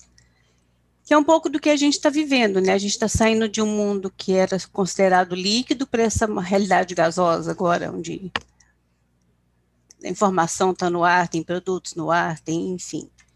E a gente faz muito isso, né? Na minha época que era legal. E todas as épocas essa, essa frase está valendo. Então, essa, essa espontaneidade, a capacidade de, de, de, de ser adequado no, nessa novidade que vem é, é meio complicado, né? E ele tem uma, uma dicotomia, ele está o tempo todo tirando pequenos pedaços de si mesmo, nessa navalha que corta o queixo sempre no mesmo lugar, e está sempre pensando no suicídio, e namorando a morte. E, e aí eu acho a Hermínia uma, é fantástica, ela fala, olha, você é muito infantil, essa dicotomia de certo e errado, de bom e ruim, de então, você não gosta de algumas coisas na burguesia, outras coisas são, são bacanas. E, e, e, vamos integrar, deixa de ser besta, deixa de ser pirracento, vira homem, né? Aceita que dói menos. né? Vamos, vamos honrar as coisas que são legais e deixa algumas coisas lá no. Tem que ser tudo, ou é, ou é o paraíso limpo, bacana, legal, sem uma poeirinha, ou a coisa não vale nada. Ai, que preguiça mas que a gente se vê nele o tempo todo, que a gente, acho que a maioria que ou é psicólogo, ou é terapeuta, ou, ou, acho, ou acha isso bacana, né? Eu sou psicóloga. Que é, que é esse movimento do vamos crescer, vamos deixar de ser criança, de ser exigente, de exigir a perfeição do pai, da mãe, do mundo, e, e, e curtir o que está aí, né? Tem, na burguesia tem muita coisa chata, mas tem muito vinho gostoso. Desculpa. Não pega, não, eu estou a mais de seis metros de distância. É, e eu acho que ele é muito atual nessa, nessa postura, que é uma postura meio que da gente. A gente também está sempre tirando bocados de nós mesmos é, é, nessa exigência do outro, porque a gente não faz com o outro aquilo que a gente não faça com a gente. E, e, e o tempo todo o livro no, no, nos dá uma, uma, uma sacudida. Eu essa e aí, nesse início, dos, das muitas coisas que eu achei interessante, tem essa de. Porque eu acho que o mundo está melhorando. Nós, quando alguém fala, ah, o mundo piorou, eu falo, volta não é, na época que não tinha vacina, e eu não estou falando da vacina do Covid, não, falando de todas as outras. Não estou levantando discussão aqui, não. Que não tinha vacina, que não tinha ah, remédio para analgesia, vai arrancar dente sem anestesia para você ver o que, que é, como é que é o negócio. Mas que essa. E isso me. Assim, é, de, de que a, a, gente é um produto do meio, a gente está adaptado e, e, e readaptar para um novo momento é, é, é lasca, é difícil. E esse cuidado que a gente tem para não permanecer num luto eterno, sabe? Esse menino amargo que não consegue curtir o que tem agora porque perdeu um algo, e ainda fica com saudade de algo que ele não teve, e aí fica idealizando aquilo que poderia ser. Então, nunca a realidade vai empatar com, com, com a imaginação. Isso foi me, foi me permeando, assim, eu fui viajando nisso aí. Mais ou menos isso, eu ia trocar aqui com vocês. Obrigado, Solange. Essa questão que você trouxe da maturidade né, chamou muito a minha atenção também, que é o primeiro diálogo. A Hermínia vai naquilo que é básico, ela fala, come, come mais um sanduíche, porque ele tinha péssimos hábitos alimentares. Qual era a consequência? Todas as dores que ele sentia, todos os problemas né, físicos, enfim, ela vai, olha, come, dorme. aí ela, e aí ele se submete, ele fala: tá bom, agora obedecerei todas as suas ordens. Então, aquele básico, né? Ele era um homem de 50, quase 48 anos na época, que não tinha esse básico estruturado. É, tem uma, é, uma escola da psicologia, né, a terapia iniciática, que foi desenvolvida pelo Graf Durkheim, que foi trazida para Brasília pela Vera Con. Acho que algumas pessoas devem conhecer a Vera Con. Eu fui muito ligada a ela, né? É, ela morreu com 100 anos, super saudável, super lúcida, mas enfim. O Durkheim, o Graf Durkheim, que foi o criador da iniciática, ele morreu em 84. Ele até foi conhecido do campo, os dois trocaram muitas figurinhas. E ele dizia que ele achava que a pior enfermidade da nossa época era a incapacidade de amadurecer, que as pessoas estavam perdendo a, a capacidade de amadurecer. Se a gente vai ver os mecanismos de defesa, o primeiro que a criança desenvolve é o da negação. Né? Se ela joga o copo d'água no chão, quebra, você fala, o que você fez? Não fui eu. ela nega, né? ela não quer lidar com a consequência. Por exemplo, você não pode tomar sorvete antes do jantar. Ela não quer nem saber né? Qual é a comida que é esse básico a gente estrutura. E se for dada a ela a oportunidade de se manifestar, ela nega o mecanismo de defesa de negação, que é algo que a gente vê fortemente presente. Então a Hermínia pega ele exatamente no ponto onde ele se encontra. Eu acho que essa questão do complexo materno é forte, tanto é que quando ele fala, ah, eu estou com medo de voltar para casa, né? É, ela fala, é, não vai ter ninguém para brigar com você, não vai ter ninguém para botar você no colinho. Ela bate nessa questão fortemente e ele começa a absorver. Né? Então, a, a, ele tinha um aspecto super desenvolvido, escrevia sobre a metafísica da arte, estudava mitologia oriental com o professor, mas o básico, né, ele não tinha. Então ficava essa estrutura é, como se fosse uma edificação muito grande para cima, sem o alicerce. Né? Então, toda hora tinha uma rachadura. E ela falou: vamos lá para baixo, vamos para o feijão com arroz, antes da gente falar disso tudo. Né? Então, esse é um ponto que eu acho bem significativo. Sim. Sim, e aí, de novo, ele não, ele não dialoga com ela. Aí ele fala: agora eu vou fazer tudo o que você mandar. Ele não fica um igual com ela. Ele não fala: olha, é legal o que você está falando e vamos ver o que, que eu gosto de comer, vamos compor ele ou, ou ele está na, na, na, relutância, no, ou é, é, birrento, ou ele está submisso. É muito interessante, assim. É, ele regride totalmente, né? Mamãe faz comigo o que você quiser.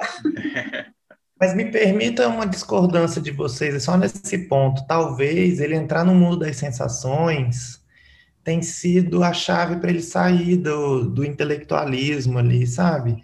Porque talvez ela tá falando para ele para as coisas básicas e, e, e, e, quando ele fala de obedecer, não porque ele está numa, numa posição ruim, talvez ele se abriu para a experiência, porque eu acho que tinha muito uma coisa de é, como é que eu vou viver, como é que é saber viver bem, como é que é saber viver com ideais, uma coisa muito pensada, uma coisa muito e aí ele vai para as coisas mais simples, né? De comer o pato, né? Que ela disse, olha como é que ele desgruda do osso. Então, uma coisa bem de, de, de sensações, onde ele pode obedecer isso, seria sair, é, romper com a, a lógica, com a, com, com a teoria do, do, do, que é, do que é, viver, de como é que se vive, assim. Mas só não, mas uma, quando uma... eu coloquei, não é como uma, um algo negativo, assim, é, é um, ele está no fluxo, mas é mais como um, um momento do, do, do, do, desenvolvimento do personagem. Ele está muito na, ali na primeira infância. No, porque eu posso ser muito racional, inteligente, perspicaz, mas está no momento de desenvolvimento de é, é, emocional, afetivo, muito primário. É, porque ela disse que tinha partes dele que estavam desenvolvidas e que tinham partes que eram como criança, né? Sim. Então tinha que voltar às vezes num, ela, ele ela não estava integrado isso, assim, ele, ele era. É, ou seja, intelectualmente ele desenvolveu absurdamente, mas em coisas muito básicas era como se fosse uma criança mesmo, né? Então, e para a criança talvez é entrar nessa coisa da obediência, né? É, no sentido assim, ó, experimenta, toma, faz isso, e aí da partir daquilo vai se configurando algumas coisas, né? E intelectualmente ele era muito sabido, mas ele não era sábio, porque como ele não era psicoafetivamente bem desenvolvido, ele não conseguia ser uma, uma pessoa integrada, ele não conseguia é, é, é, compor.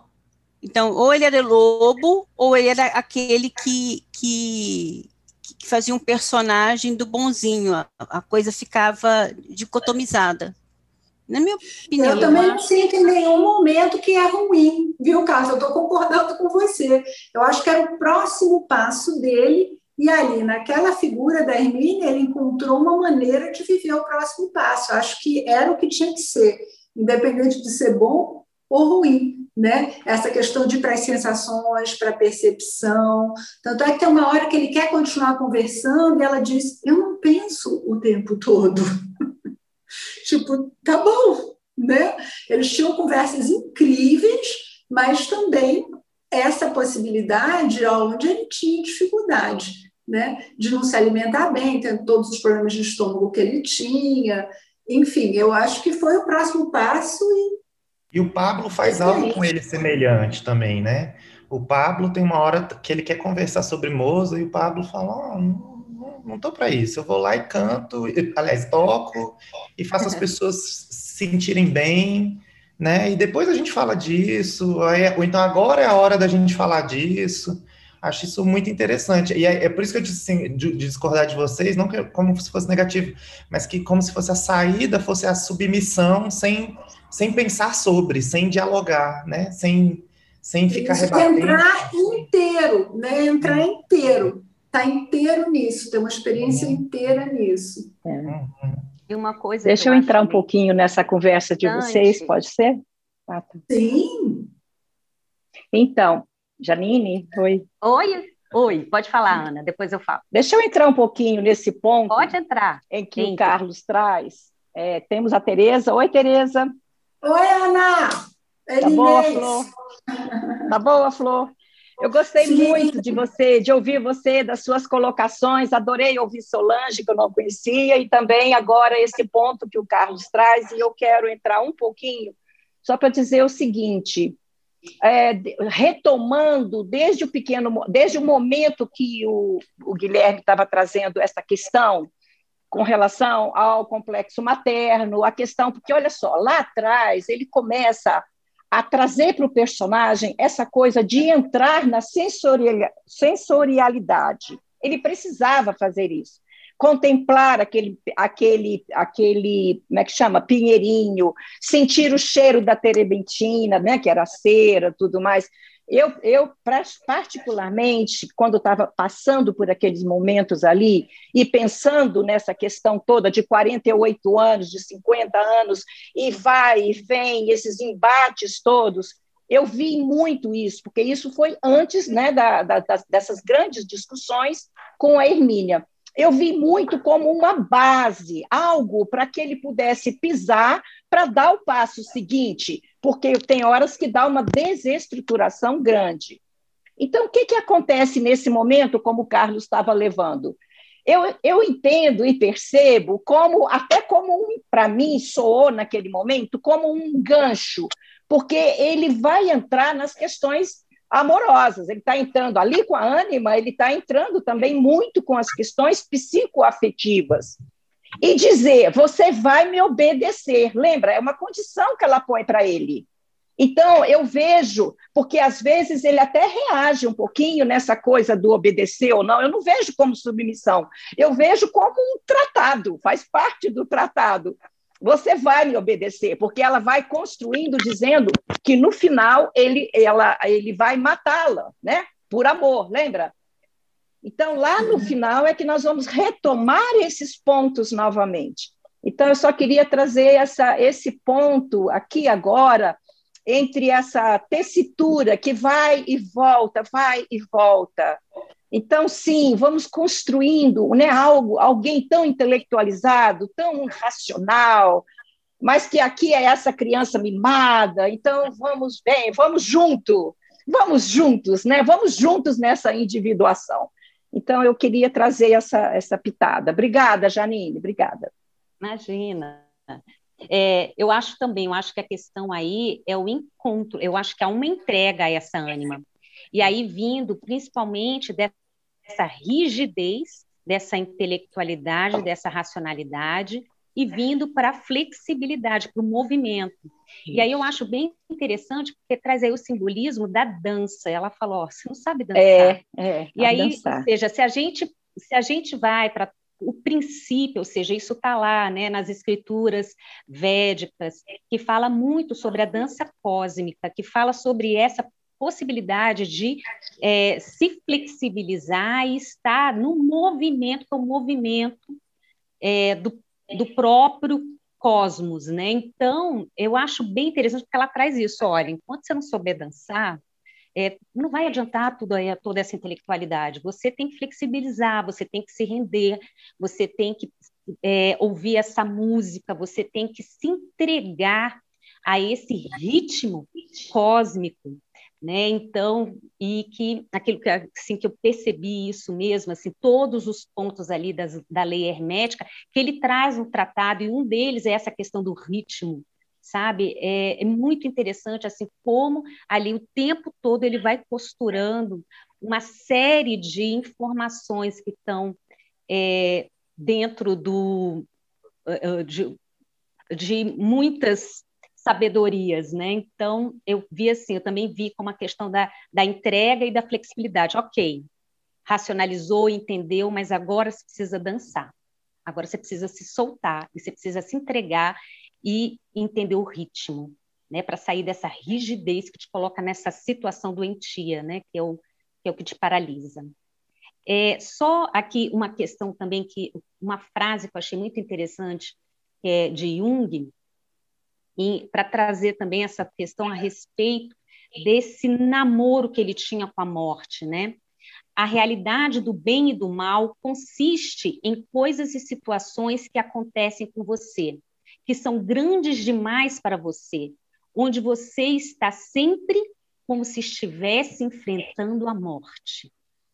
Aí eu abro aqui também essa frase para a gente é, trabalhar um pouquinho essa essa questão da morte para ele era tão forte essa questão da morte para ele porque ele também ele já estava no momento em que ele já já estava observando de frente essa questão do bem e do mal então não tem como quando se depara com essa sombra, esse encontro com a sombra, é, não vir para essa luta e para que a morte, em algum grau, não faça parte desse contexto, né? Então, também abrindo aí para gente aprofundar um pouquinho nessa questão. Esse ponto da morte eu achei muito interessante também, porque ele diz, né, que a morte seria o lugar de redenção, né? Então, é, eu acho isso interessante, porque ao mesmo tempo, eu, eu, sempre brinco com pacientes e com, às vezes, meus alunos também, sobre como é que a gente pode conversar. Aí vem um diálogo, né, com a morte, assim, com como é que seria esse diálogo? Porque parece que para ele a morte não era algo que ele se colocava em diálogo. É, parecia mais um lugar de redenção, como ele mesmo colocou, né? Parecia um lugar e não algo que se relaciona, como que se.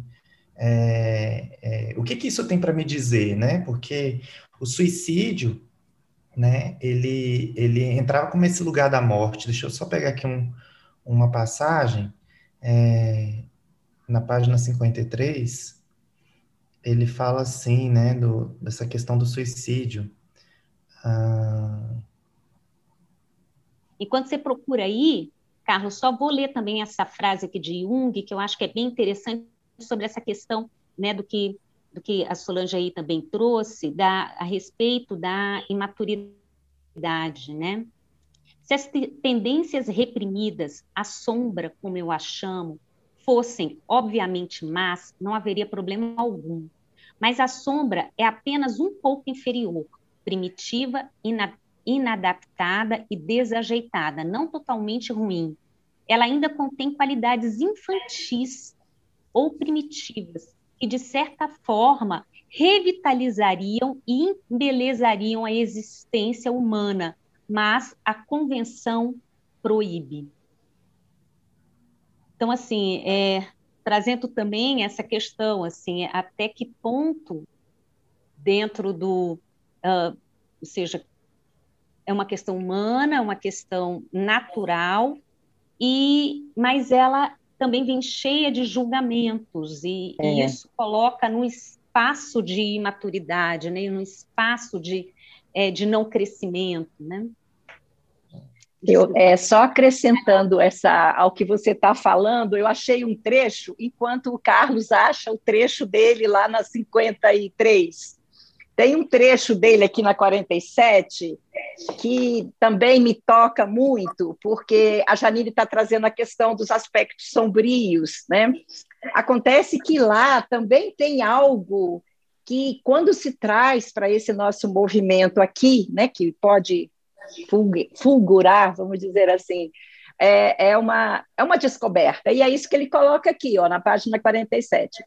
Afastei o copo de vinho quando a dona da casa veio enchê-lo de novo e levantei-me. Não, não necessitava mais de vinho.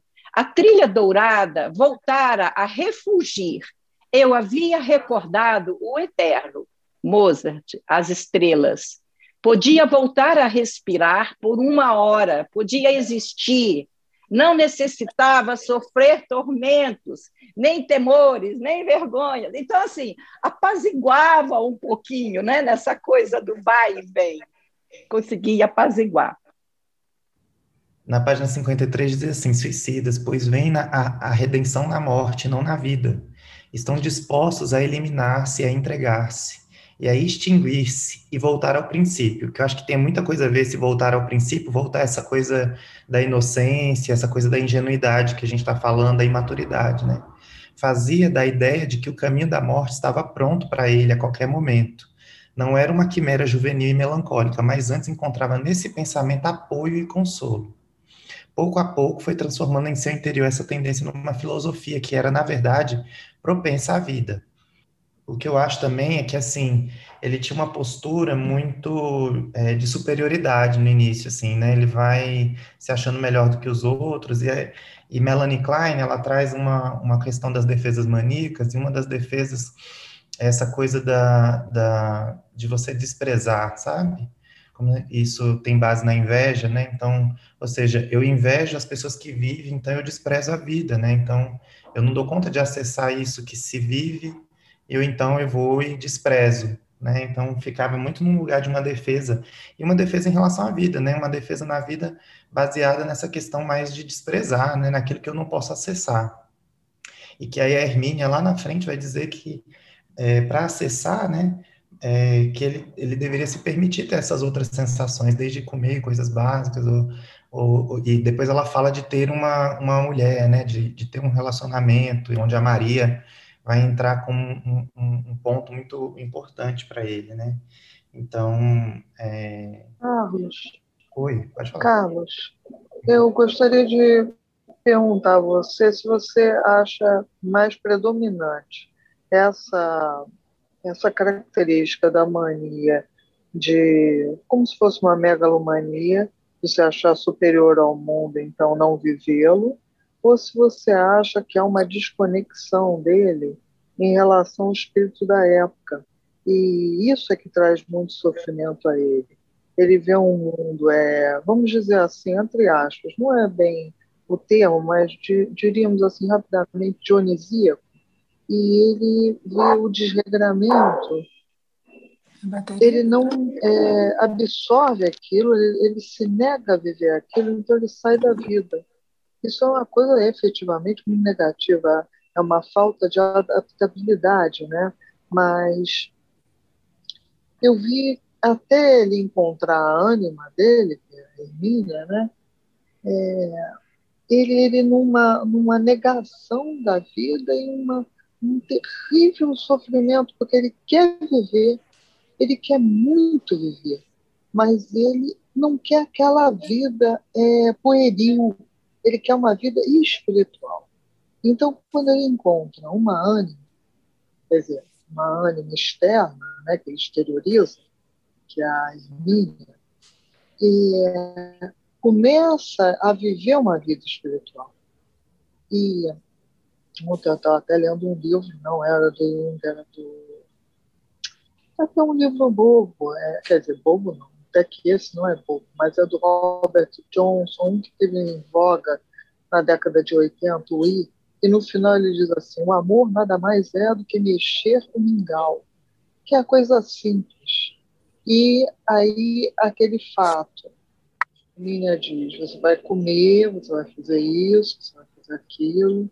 Isso seria o amor, mexer o mingau. Ele consegue entrar em contato com a dele e entrar em contato com o amor, porque o amor é isso. E outro aspecto que você também falou da ânima, assim, você falou assim, é, primeiro ele aprende a tirar o, a carne do, do osso no pato e tal. E aí eu fiquei pensando, de uma forma externa, não estou falando internamente, mas de uma forma externa, a educação se dá pela imitação, em primeiro lugar. Depois você faz do seu jeito. Mas, a princípio, você observa e imita. Mas a questão principal que eu queria te questionar é a seguinte: para mim, o livro, a parte central dele, quer dizer, o que inicia o teatro mágico é, obviamente, o clímax, a coisa assim fantástica, é, genial, é, mas é, a parte mais ingente para mim é ele quer firmemente viver, mas ele não quer esse mundo, ele quer um mundo espiritual. Aí vem a música, a música das estrelas, a música espiritual, né? Não é, não, não creio que seja música dos eruditos, dos cultos. Não, não acredito nesse, nessa, nesse elitismo. Acredito numa espiritualização dos sentidos, né? Ele tem um sentido mais espiritual. O que você acha disso? Vocês, em termos geral, mas especificamente que ele levantou o ponto foi o Carlos. Não, eu, eu, eu concordo com você. Acho que ele quer viver, mas acho que antes dele querer viver, acho que ele sabe muito como viver. Assim, como se fosse teoricamente. Ele vem numa, numa superioridade de dizer assim: não, é, a vida é elitista, né? Esses gostos burgueses que eu odeio, mas é, é assim que se vive, né? E tal. E aí ele vai encontrando pessoas, né? Clara, Ânimo, Pablo e tal que ele vai vendo que talvez ele não, não é, isso não isso talvez isso não seja o que seria viver é, há outras possibilidades vamos colocar assim de viver né?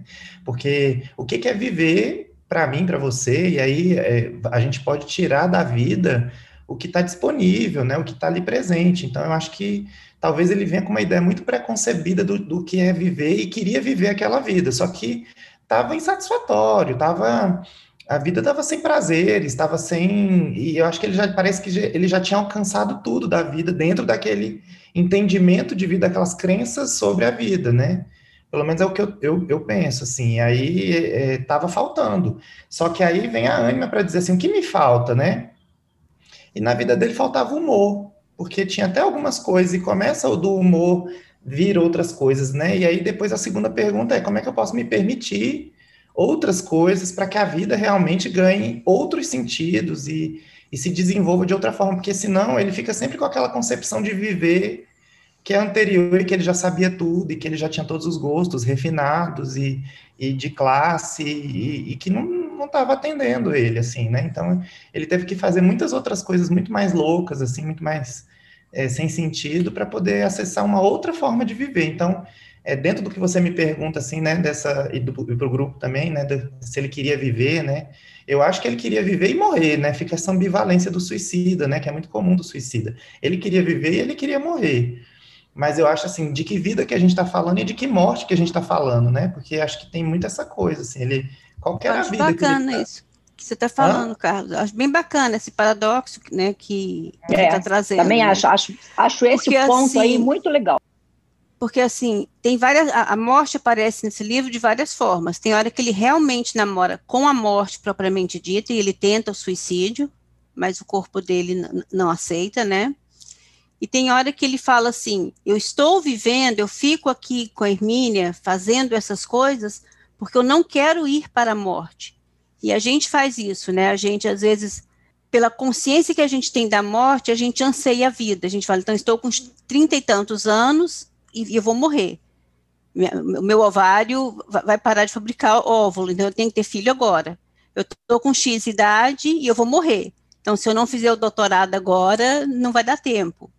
Então, a, a, a ciência da morte faz a gente ansiar por fazer coisas, produzir coisas para a vida.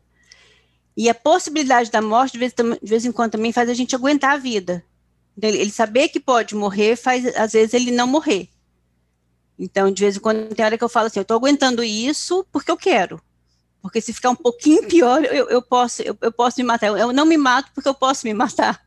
Então, tem um paradoxo, e ele, e ele tangencia essas, esses, esses aspectos da morte, assim, a morte enquanto amiga da vida, a morte enquanto parceira da vida. E, e, e, ele vai, então na, naquele momento que ele está ali provando o pato e ficando com a Hermine, ele fica ali porque ele não quer ir para casa onde a, na, na, casa tem a, a, navalha, né? Então, são, são, isso é bacana que você traz, são, são várias mortes que são ditas ali no livro, não, não tem uma, uma única morte, é uma, é uma família, né? uma, uma extensa família de, de mortes. Sim. Esse é um tema né, que eu sinto que é tão importante ser visto de vários ângulos, porque nós temos um tabu em relação à morte no momento, de falar, de se relacionar com ela. Então, tem uma maneira que o suicídio é apresentado no tratado, que é aquele livreto que ele recebe, né? E tem uma maneira que ele se relaciona com essa questão do suicídio, que é o manuscrito que o sobrinho encontrou. E ali, quando ele está falando na primeira pessoa, o Harry Howard, ele fala: Eu temo a morte, mas eu anseio. Eu tenho horror à morte e eu não entendo por que esse horror. Porque se eu tivesse uma vida boa, se eu tivesse uma casa para voltar, né? Então, assim, é, é interessante que a, e, e, o sobrinho fala, eu sei que ele não se, se, se suicidou, ele está aí subindo e descendo escadas numa outra casa burguesa. Então, tem três ângulos bem diferentes que são colocados em relação à morte. Tanto é que ele chama o suicídio aos 50 anos como eu posso abrir a porta da saída de emergência. E aí ele até imagina, né, no dia do meu aniversário, recebendo os cartões, as cartas, me congratulando e morto. Então, ele também se depara com essa imagem e sente horror, sente medo e se sente intimidado. Sim. Exato, várias vezes ele fala, tem certeza que ele não se matou. E no tarô, a carta da morte é uma carta que é, quer dizer transformação. Né? Tem que, é mais uma, uma, um aspecto aí.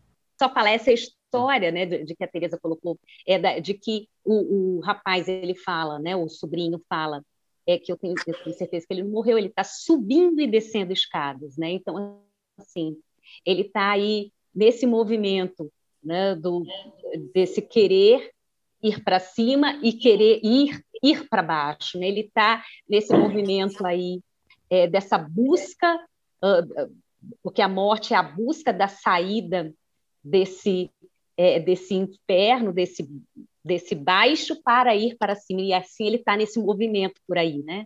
Pode falar, Guilherme. Esse, esse paradoxo, essa ambivalência que vocês estão falando, ela é muito característica do processo psicológico, né, e do desenvolvimento, de como nós aprendemos, porque a gente não pode dizer, a gente pode se iludir, pode se enganar, mas a gente nunca pode dizer eu quero. É raríssimo. O Jung fala que quando, quando as nossas, todas, todo o nosso ser, né, seja consciente e inconsciente, aponta para o mesmo lugar, para a mesma direção, isso é raríssimo, raríssimo, raríssimo. Então, essas ambivalências e esses paradoxos vão surgir o tempo todo, porque uma parte dele pode realmente querer algo e outra é o oposto. E eu acho que o espelhamento da Hermínia vem muitas vezes trazer isso. E o Pablo também muitas vezes vai funcionar como espelho. O Pablo é o grande psicopompo, né? além da figura do trickster que a Teresa traz, ele é o que tem a chave do teatro mágico, ele é o que dá acesso. Né? E isso é o que alivia a atenção. Isso é o que diminui a tensão entre os paradoxos, né? entre é, é, querer duas coisas ao mesmo tempo. Eu quero viver, mas eu quero morrer. Até a questão do suicídio Será que todo o ser daquela pessoa quer se matar? Eu acho que é uma questão até que é muito que é sempre discutida no, no Setembro Amarelo, quando a gente vai falar sobre as, a, o, o, professor Jorge, inclusive lá de Goiânia, tem é, movimentos muito interessantes, traz vários é, profissionais aí para falar, né? Eu tive a oportunidade de participar algumas vezes e a gente sempre discute essa questão assim da ambiguidade da questão do suicídio alguma parte, a gente pode dizer com certeza que alguma parte daquele indivíduo com certeza quer morrer, mas será que é a sua totalidade? E aí, às vezes, sem parar para pensar, e no momento de muito desespero, a pessoa, essa parte toma todo o controle e acaba. Mas se for possível passar por um processo né, de entendimento mais profundo daquele desejo, talvez seja possível alcançar essa parte que quer morrer. E aí a necessidade do sacrifício. Jung fala muito sobre sacrifício. ele vai ter um capítulo todo sobre isso no Simples da Transformação da Libido, mas no próprio livro vermelho, separei uma parte aqui, ele vai falar assim, mas o espírito da profundeza disse, ninguém pode nem deve impedir o sacrifício. O sacrifício não é destruição. Sacrifício é pedra angular do que virá. Não tivestes mosteiros? Não foram para o deserto inúmeros milhares? Deveis trazer mosteiros dentro de vós mesmos. O deserto está em vós. O deserto vos chama e vos puxa de volta. se estivesseis chumbados com ferro ao mundo dessa época, o chamado do deserto quebra todas as correntes. Verdadeiramente, eu vos preparo para a solidão.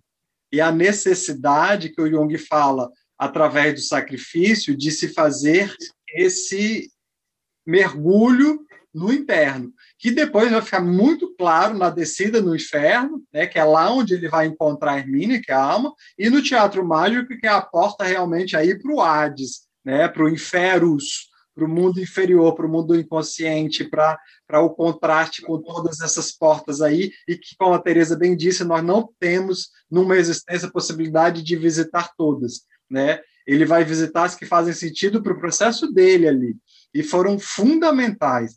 Mas essa questão da morte está o tempo todo, desde a tentativa do suicídio que vocês colocaram, a, a, ao medo da navalha de voltar, a, no funeral, que eu, eu já entendo ali como um presságio da necessidade de algo morrer, né? E é ali no funeral que ele encontra o cara que fala para ele, é, é, é, o coelho da Alice, né? O cara fala, olha, vai para o Águia Negra ali talvez exista algo que você vai encontrar que vai fazer, vai dar sentido, vai dar direção. E é ali que ele encontra Hermínia. E é, o diálogo com a Hermínia é, é grande e tem tantas partes que é muito difícil citar uma aqui que é, priorizar uma, né?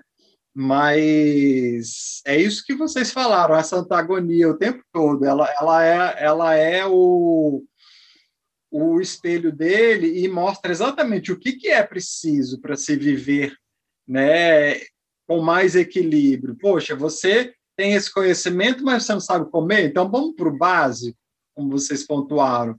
Coma, cuide do corpo. Né? Se a gente for pensar, e aqui elaborar hipóteses totalmente dentro de um. sem compromisso nenhum com, com uma análise é, precisa, mas eu, eu observei aí traços muito fortes da introversão, né, do pensamento, como tipo psicológico, né, e da intuição. E o que coloca aí na sombra dele o sentimento, a extroversão, né, e a sensação. E é isso que muitas vezes esses personagens vão confrontar ele. Pô, vive através do humor, né? Aprende a rir, aprende a sentir, aprende a apreciar sem ser só uma questão de de ah, isso é bom por conta de toda as, as discussões com o Mozart são fantásticas, né? Ele e aí ele, poxa, você está ouvindo isso, Henderson? Você está ouvindo o rádio? Que isso, né? Aí o Mozart pá, toda hora ele leva um tapa na, na cara assim, né? Que, que é isso? O que, que você está falando, cara? Ouve, aprende, aprende a apreciar o rádio, aprende a apreciar o Henderson, aprende a apreciar o Brahms, mesmo com toda a parafernália que ele traz, né? e ele lá querendo discutir teoria musical e o Brahms e o Mozart falando, pô, cara, isso é, é uma característica do espírito da época, né? Não foi culpa de Brahms, perdoa Brahms, né? E, e tem umas questões assim muito interessantes entre esses, esses intelectuais desse tempo, na questão da crítica de, de, da ópera de Wagner, ou que o Jung tinha muito, né? Jung não, não perdoava o Goethe, por exemplo, por ter assassinado é, Philemon, né? No Fausto, na parte 2, e ele vai fazer a redenção disso para o próprio processo dele, livro vermelho.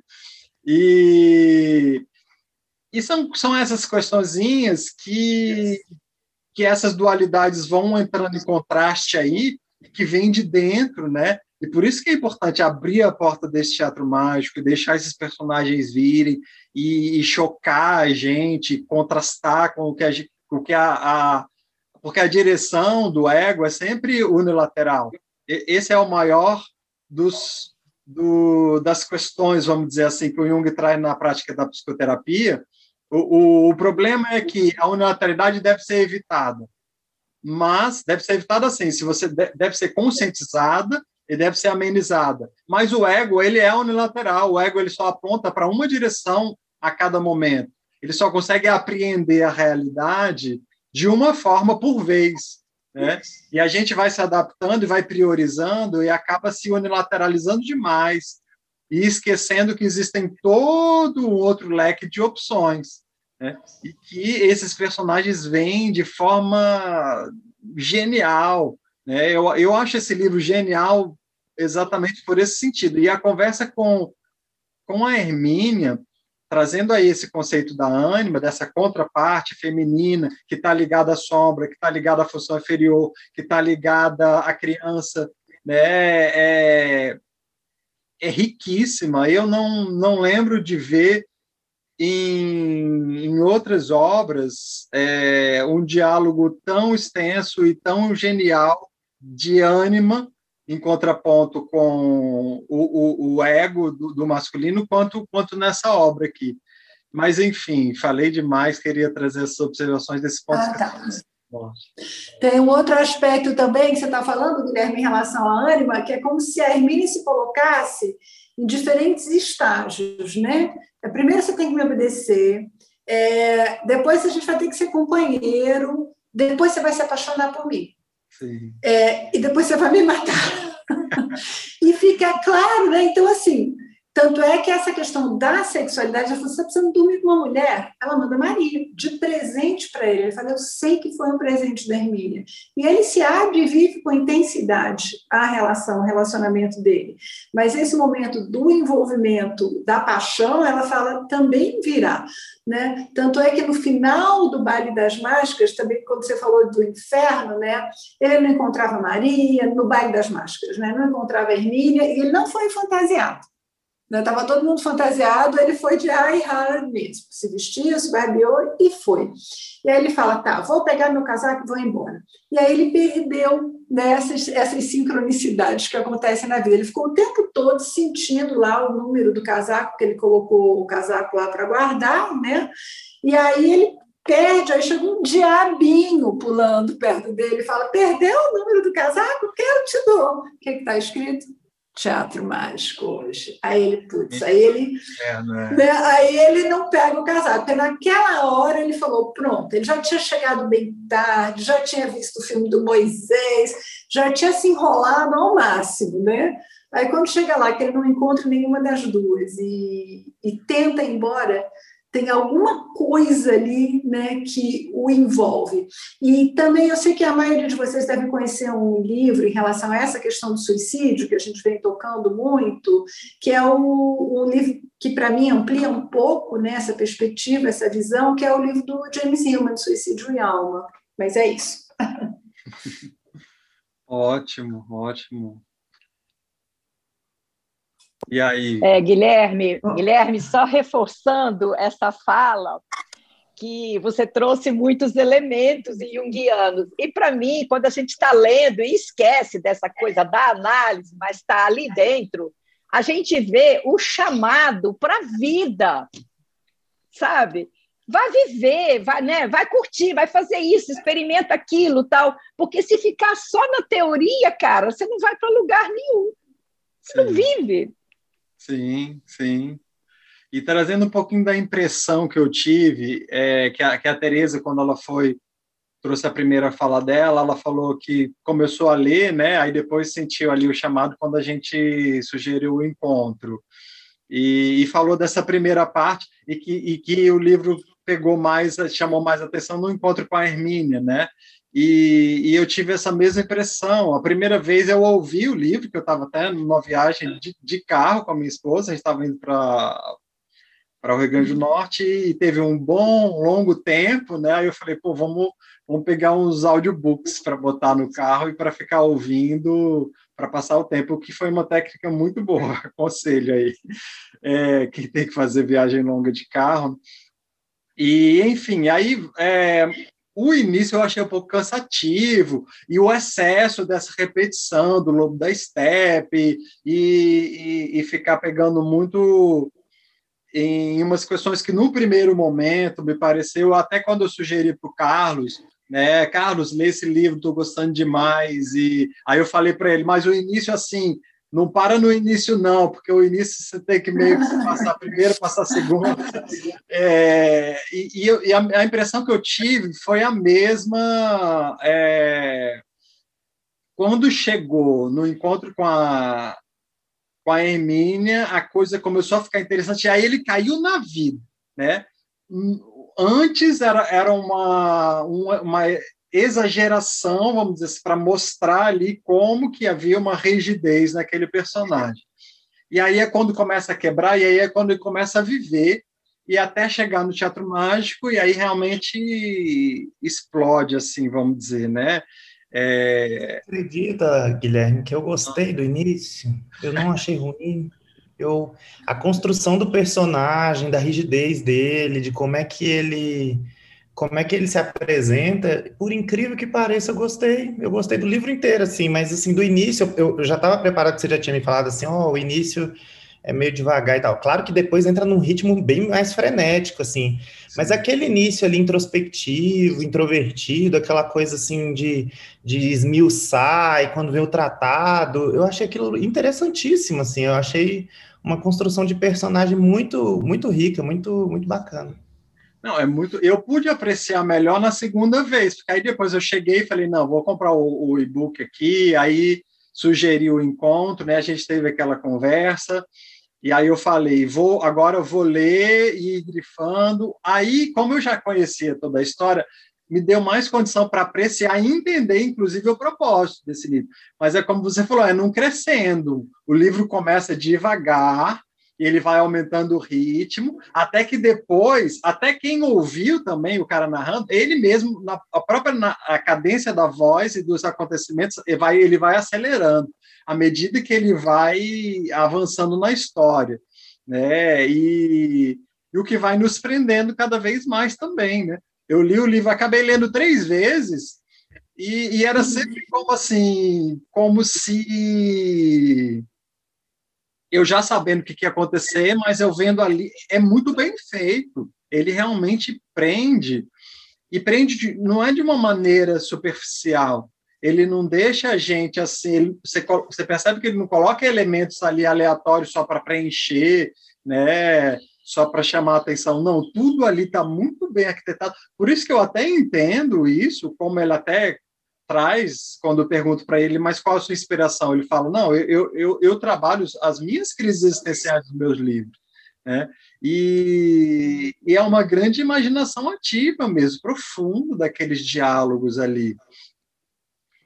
Mas vamos avançar um pouquinho então. Aí ele encontra Maria e, e Pablo, os dois personagens que se que se é, eu estou colocando mute aqui, às vezes, só porque está dando um equinho, quem for falar, só, só desmutar, tá, gente? Todo mundo pode só clicar no microfonezinho.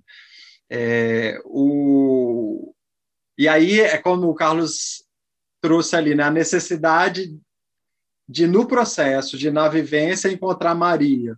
E quem permite isso, encontro é Hermínia. Aí, mais uma função da ânima, que é servir de ponte para o self, né, que é trabalhar esse, esse eixo aí ego-self, no sentido da, de levar até a experiência do indivíduo algo que vai complementar e acrescentar.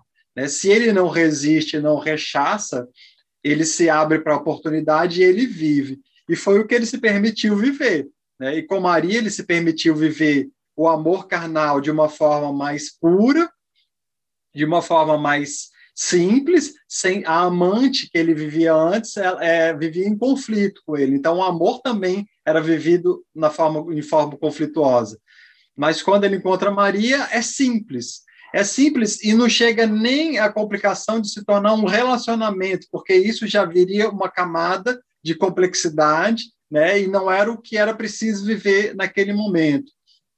E como o Pablo ele tem acesso a não a teoria musical, né? E ele não estava interessado em discutir teoria musical. E ali eu vi muito sentimento, né? Eu vi muito sentimento na, na forma do discurso do, do Pablo. Deixa eu ver se eu acho aqui um trecho, mas quem quiser acrescentar, pode. Eu queria acrescentar, Guilherme. Posso me colocar aqui, Márcia, que está falando? Diga. Olha, gente, eu primeiro queria agradecer. É, eu não tenho essa experiência toda que vocês têm aí do lado da psicologia.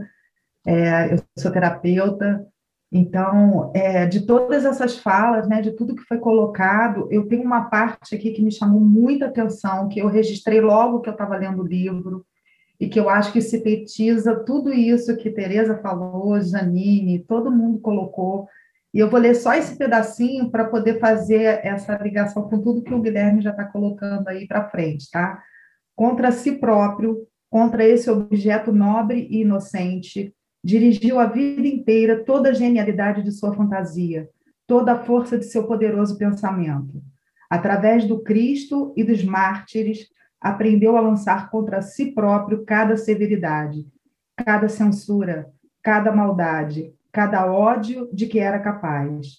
Quanto aos outros e ao mundo, sempre esteve fazendo esforços heróicos e sérios para amá-los, ser justo com eles, para não fazê-los sofrer. Amarás a teu próximo, sem amor a si mesmo. Então, essa, essa continuidade, essa parte toda que acontece, né, da flexibilização do corpo através da música, das, da, da presença de Hermínia, é, para que ele possa viver novas sensações, novas percepções dentro desse processo, essa questão toda da morte, porque a única certeza que a gente tem na vida é a morte, então a gente não precisa antecipá-la, porque um dia ela vai chegar.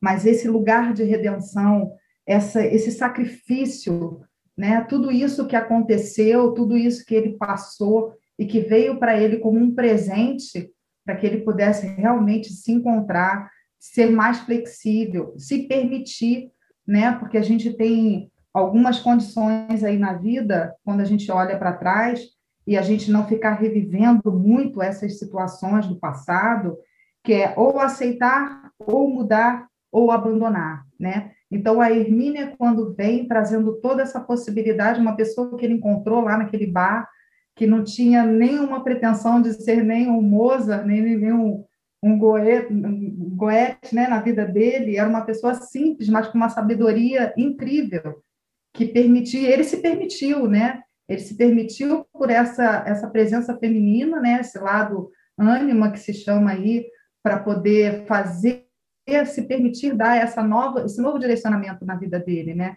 Então ele aceitou o comando, ele aceitou o presente, ele aceitou a dança, que é a flexibilização para ele dentro desse processo todo de rigidez da intelectualidade que ele vivenciou. Então eu achei essa passagem assim muito incrível, porque sem esse amor a si mesmo, ficaria inviável ele passar por todo esse processo.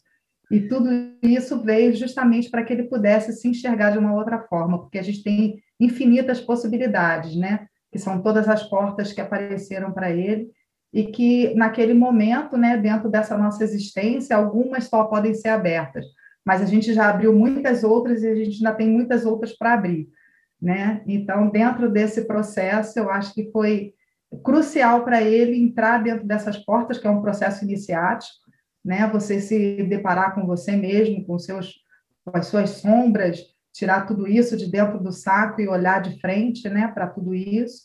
Então, é, essa questão da espiritualidade, que já foi colocada aí por uma outra colega, né, desse processo espiritual, desse encontro mais elevado, mais sublime, tudo isso permeou toda essa leitura e eu achei essa passagem aqui incrível, porque sem o amor a si mesmo, nada nada se transforma, nada pode acontecer, né?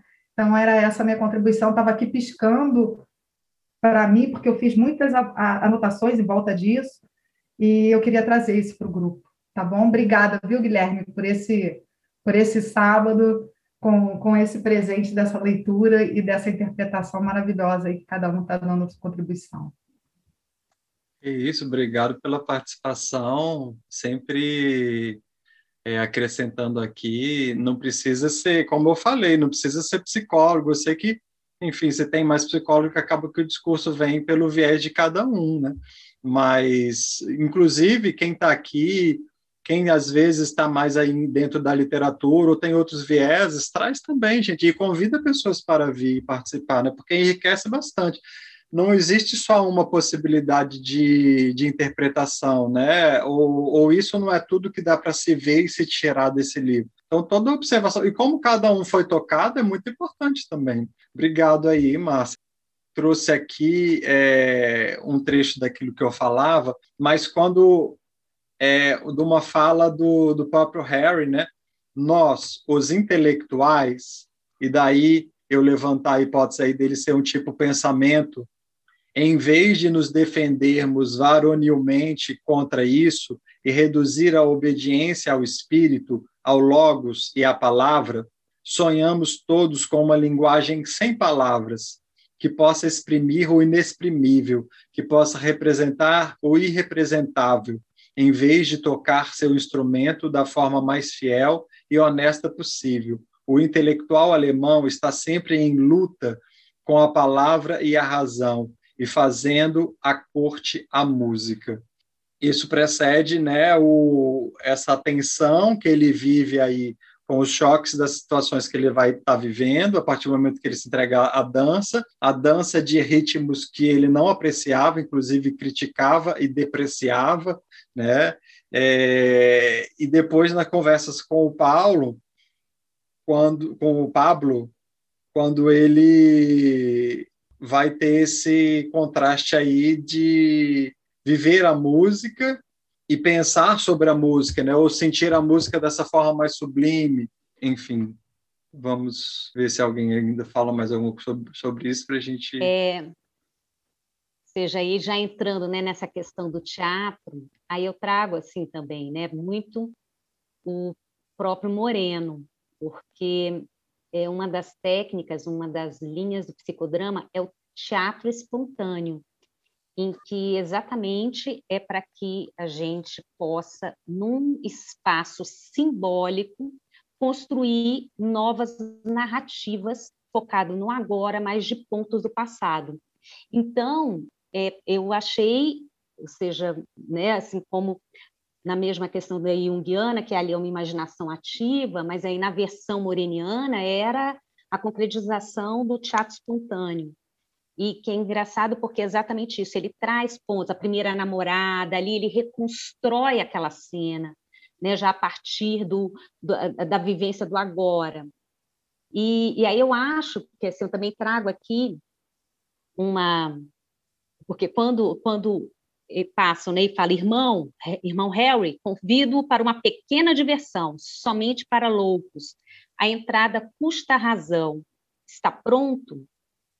E aí aqui ele fala, né, mais à frente ele fala, muitos homens que passam por normais, coloca entre aspas, e até por valiosos membros da sociedade são loucos incuráveis. E, por outro lado, muitos que passam por loucos são verdadeiros gênios. Então, aí trazendo realmente essa questão é, relacionada àquela né, frase que Jung dizia que nem sempre estar ajustado a uma sociedade doente quer dizer que essa pessoa ela ela é normal, né? Então, enfim. E assim, e aí aqui a parte que aí eu gostaria de trazer a questão do teatro espontâneo de Moreno. Assim como o, dramaturgo cria um drama né, do, a partir de um punhado de personagens Assim construímos com as peças de nosso eu despedaçado novos grupos com novos jogos e atrações com situações eternamente novas. Veja só. E o que, que seriam essas situações eternamente novas? Aí no psicodrama a gente fala muito sobre o fator E, que é o fator espontaneidade, que na visão de Moreno, a espontaneidade não tem nada a ver com fazer a primeira coisa que vem à mente, muito pelo contrário. é nós darmos novas respostas a velhos estímulos. Então, é o contrário, por isso que a criatividade é a base. É o quanto eu estou me permitindo ser nova a cada instante, a cada relação, a cada vivência. E aqui ele traz bem isso, assim, né? Que, que seria, dentro da teoria moreniana, o, a, a, a teoria do agora, né? Do tá na presença e, de alguma forma, ali, por meio de um processo criativo, se permitindo novos, novas respostas aos velhos estímulos. E aí, quando traz a própria questão aí do, do humor, da alegria, que isso também é bem forte assim, né, na teoria psicodramática, porque o Moreno ele trazia muito essa questão de que a alegria e a espontaneidade ela tem o mesmo ponto, porque ela traz a, essa pureza, essa do novo, assim como a criança traz. Então, é, é a representação de que todo, a todo momento eu posso viver algo completamente novo, é a pureza, né? seria esse Éden que a gente se permitiria todo o tempo. E aí eu termino ainda desse ponto, para a gente entrando aí, para vocês trazerem mais um pouquinho sobre a história do teatro. Ah, só falar, porque até a Tereza lembrou, eu, eu achei muito interessante aquela demora que ele faz entrando no cinema do Moisés, né? E aí ele diz que ali, quando ele estava ali, ou seja, a questão mesmo da dicotomia espiritualidade e vida mundana. Então, aqui que eu estava, eu, eu estava ali tão tomada de toda aquela, é, é, aquela aquele discurso espiritualista da vida de Moisés e agora me deu menos vontade de ir para a vida mundana. Então, ele sempre está aí nessa dicotomia, nesses dois aspectos. E e aí é só terminar aqui também em relação a isso com a frase de Jung, que também traz um pouco essa questão da imaginação ativa, assim, de você refazer ali, né, a todo tempo, por meio das, do seu próprio poder criador, possibilidades infinitas de atuação e ressignificação de si próprio. Né? Então, ele fala, somente o poder criativo do ethos, né, ou seja, do, seria a mesma questão aí de Moreno Agora, que expressa todo o homem pode pronunciar, pode pronunciar o julgamento final. Como todas as faculdades criativas do homem, seu ethos flui empiricamente duas, de duas fontes, da consciência racional e do inconsciente irracional. É um exemplo especial do que chamei de função transcendente, que é a cooperação discursiva de fatores conscientes e inconscientes, ou, em linguagem teológica, da razão e da graça. Né? Então, seja isso, Jung traz aqui também. Ou seja, seria aí o encontro dessa razão com essa alegria, com esse humor, com essa graça. Né? Então, é isso, abrindo aí. Eu queria dar uma contribuição, assim, muito emocionado com todo esse é, leque de de possibilidades que foi colocado aqui nesse encontro hoje e que promete ainda um futuro, né? É, eu tenho uma mobilização, quer dizer, esse grupo, essa chamada para o Lobo da, da Steppe, me deu essa chamada para o Hermann Hesse que eu li jovem, né, na faculdade, né? É, a mobilização de Demian, de Siddhartha, né? E o Lobo da Steppe foi muito difícil, muito difícil. Eu confesso que eu me esforcei mais no jogo das contas de vidro, porque tinha assim como que um caminho iniciático, aquilo estava me ajudando para ir para um futuro. E o Lobo da Steppe eu estou tendo a oportunidade de ler agora, na realidade, né? Esse reler está abrindo e eu confesso que estou mal entrando aí no teatro mágico.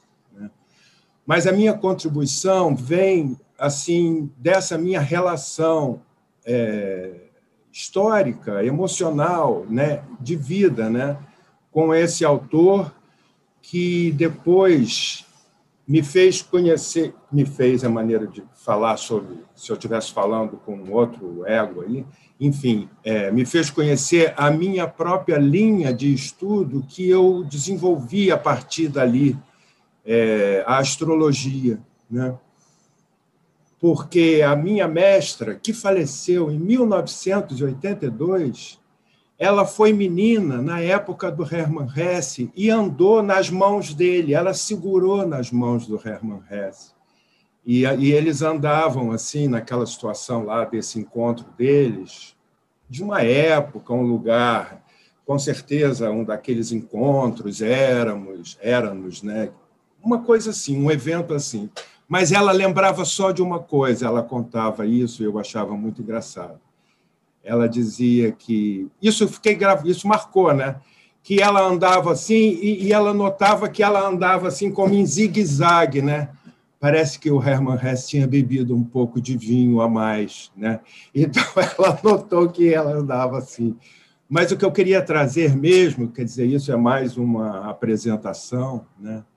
É que nesse caminho da astrologia, a partir desse imaginário e dessa relação com isso, que foi na realidade a minha psicologia, né? Porque desde então eu sempre trabalhei em paralelo com aquela vida que eu tinha que fazer de engenheiro. Né? Está tudo abandonado essa parte, não se preocupem. Mas é, hoje, hoje, nesse momento em que falamos de tantas mortes, né? no céu é um momento de lua cheia.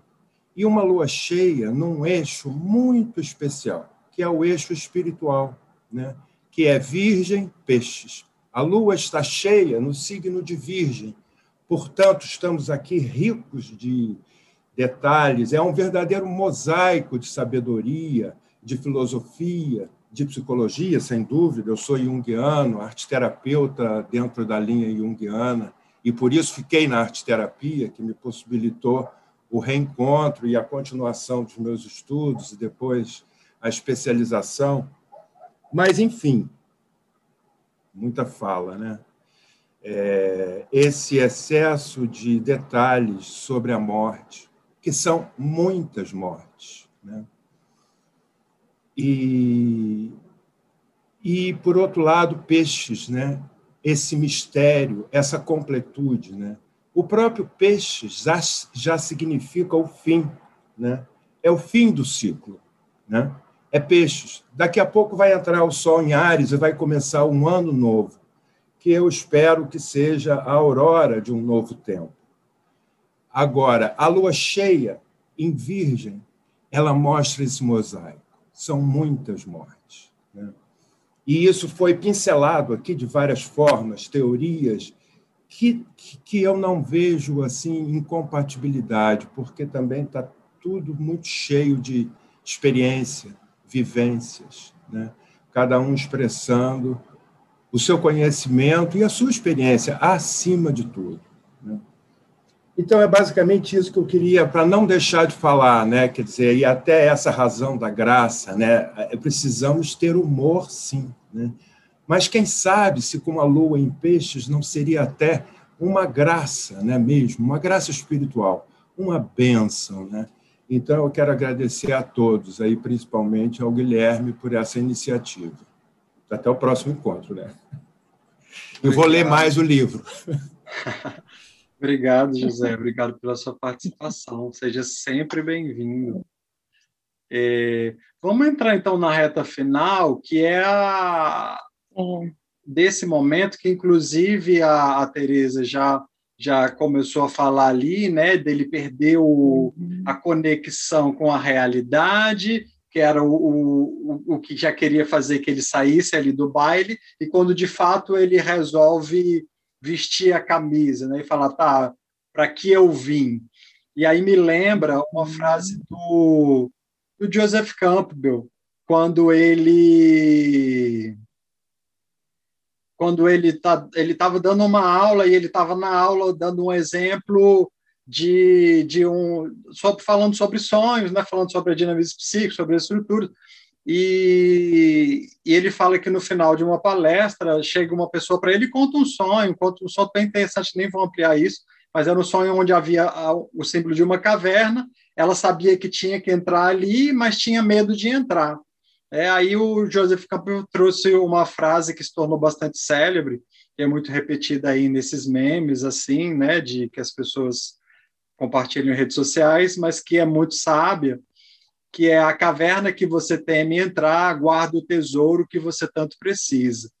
E eu acho interessante porque a, a trazer isso agora, porque nessa parte do livro é a descida à caverna, é a descida ao inferno, né? É o que os gregos chamavam de catábasis ou nequia, né? Que é, se vocês observarem, nos, em, em, várias mitologias existe um momento onde é preciso fazer uma descida e muitas vezes literalmente ao mundo inferior o inferno com essa é, qualidade maniqueísta né do, do lugar do mal do demônio só vem dentro da nossa cultura por influência de um pensamento judaico-cristão, né? principalmente cristão, é, mas antes era o lugar onde guardavam todos os tesouros e onde tem todas as ameaças e o lugar onde, onde guarda os mortos, inclusive pode te matar. Né? E aí a gente lembra o mito de Orfeu, que desce ao Hades para buscar Eurídice, né? mas fracassa no seu, no seu intento, e talvez a gente possa até trazer uma relação dessa descida do, do Harry Haller para encontrar Hermínia, e ali ele vive, e ali ele entra numa coniúncio também, porque é ali no inconsciente, o teatro mágico sendo o inferno, e o teatro mágico sendo o, uma metáfora do inconsciente, ali que a ânima estaria, e ali que a gente tem que descer e encontrar essa alma, e dialogar, e integrar ela, né? e os alquimistas chamavam essa união aí do masculino e feminino da coniúncio opositório, né, da união dos opostos, e o resultado disso seria é, o objetivo final da opus magnum, né, da grande obra dos alquimistas, que seria esse, essa pedra filosofal, que seria esse elemento onde já traz integrado, é andrógeno, já traz integrado aí o masculino e o feminino, só que ele fracassa, de certa maneira ele fracassa, assim como Orfeu fracassou, o Harry Haller, ele fracassa pela falta de humor, é o pecado dele né? Ele era preciso sacrificar, como bem disse a Teresa, existiam foi foi estabelecida ali uma ordem, você vai me obedecer, você vai aprender a dançar, você vai depois ter uma relação mais próxima, você vai se apaixonar por mim, mas você vai ter que me matar. Para assim, apesar de passar por todo esse é, caminho de aprendizagem, é, não é para se apegar a ele, né, ao princípio da impermanência aí budista também, que Haller bebeu bastante nessa fonte, a gente vê isso claramente em Siddhartha. É preciso sacrificar também no final essa última imagem da ânima. Só que era preciso sacrificar integrando isso, né? E ele, naquele momento onde ele recobra a consciência e ele traz a realidade para o teatro mágico, que foi o grande crime dele, a sentença é todo mundo rir da cara dele, ridicularizar e, e se fala ali, poxa, você manchou, né, como a Teresa falou, o nosso teatro trazendo aspectos da realidade, tudo aqui é falso.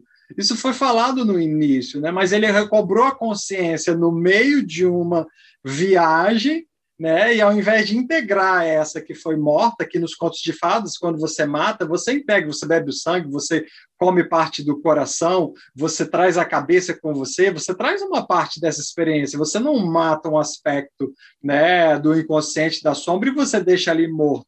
Senão é, é, uma, é uma resistência, né, é uma negação. E ali ele rejeita o que ele faz, então ele não integra. E aí, nesse aspecto, eu vejo semelhança ao Orfeu, que no último momento da saída do, do Hades, ele olha para trás, ele fere a confiança com a divindade, né? E Eurídice é trazida, é tragada de volta. Mas traz um aprendizado e ele e a promessa de que a próxima vez que ele voltar, é a última frase do livro praticamente, a última vez que eu voltar eu vou jogar de forma mais leve. Eu vou tentar trazer mais humor. As coisas não mudam assim também tão magicamente, né? Como nos mitos ou nos contos de fadas. É, na vida, e ali é um reflexo, né, da vida do próprio Hermann Hesse, é preciso aprender, trazer consigo esse aprendizado e aplicar nas próximas experiências que você viver, nos próximos mergulhos no inconsciente, né? com a interação com essas facetas aí, que a gente pode chamar de complexos, ou enfim, não precisa teorizar tanto, mas esses conteúdos que estão aí antagonizando, né, conflitando com a nossa realidade consciente, com o nosso ego, e, e nos chamando, como o Jung diz aqui, né, para esse deserto, o deserto vai te chamar, e você vai ter que encarar esses personagens, e você, mais cedo ou mais tarde, para viver uma vida com mais harmonia e equilíbrio, vai ter que encontrar um meio termo.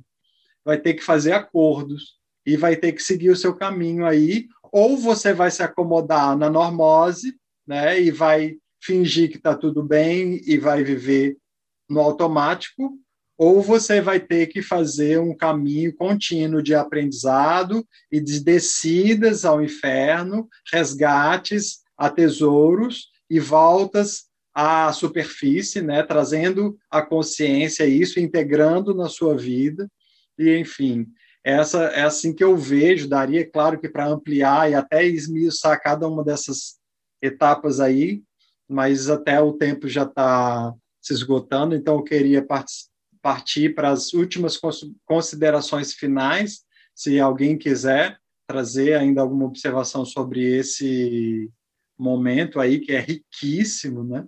Mágico, né? do Teatro Mágico e a gente parte para as, para, para as considerações finais. Tem só uma frase que eu quero somar, já que você trouxe o Campbell, né, e você sabe que também é uma grande paixão, um grande amor ter encontrado a obra dele, que ele diz que a gente tem que abrir mão da vida que foi planejada para nós, para receber a vida que está esperando por nós. Então, a Ariela tinha uma vida que foi planejada para ele, assim como todos nós recebemos uma vida planejada, só que ele estava em conflito ele queria parte dela, ah, ele estava nessa coisa, né? Tanto é que, Carlos, eu achei o personagem super bem descrito, só achei que eu tinha entendido ele com umas 30 páginas a menos. Mas eu entendo que foi genial, ele me colocou naquele clima, naquele estado de Harry Heller, naquela, né? então assim, o que, que eu faço com essa vida que foi planejada para mim? E aí ele começa a entrar na vida que está esperando por ele. Não é a vida que, mais que a Hermínia queria que ele vivesse, tanto é que na hora que eles entram no teatro mágico, ele vai para um lado e a Hermínia vai para o outro. Não era a vida que o, o Pablo não falou em que portas que ele deveria entrar, aí é ele entrando nisso, né? Então ele começa realmente a largar essa vida que tinha sido planejada para ele e a receber a vida que estava esperando por ele. Gente, muito obrigada, Guilherme, obrigada pela iniciativa. Bom fim de semana, boa colheita de sonhos, porque esses conteúdos também, né, enchem de ânimo o nosso inconsciente para a gente sonhar mais. Obrigada. Sim, muito obrigado, muito obrigado mesmo, Teresa. Essas falas riquíssimas e sei que você tem muita experiência, então seja sempre muito bem-vinda. E estou muito satisfeito com esse projeto, com a participação de vocês, com a fala de vocês. Eu quero agradecer de novo, Guilherme. Quero dizer que com essa tua última fala e o retorno né, ao teatro que ele viu como necessidade, as pessoas estão dispostas a, a sacrificar tudo, né? Menos seus é, apegos e sofrimento. Então, eu acho que realmente é necessário morrer psicologicamente e nascer alquimicamente, que é o que esse processo dele propõe, né? Então, obrigada, vou continuar aqui no grupo, agradecer a todos por tanta contribuição, como foi bom para mim hoje, inclusive falar, porque eu sempre fico quietinha e hoje eu, eu falei, não, eu vou contribuir, eu acho que eu tenho algo a dizer, eu li o livro, então estamos todos aí na mesma sintonia, na mesma vibração, e foi muito bom para mim abrir o microfone, viu? Só colocando isso aqui para vocês. Ótimo, esse é o espírito.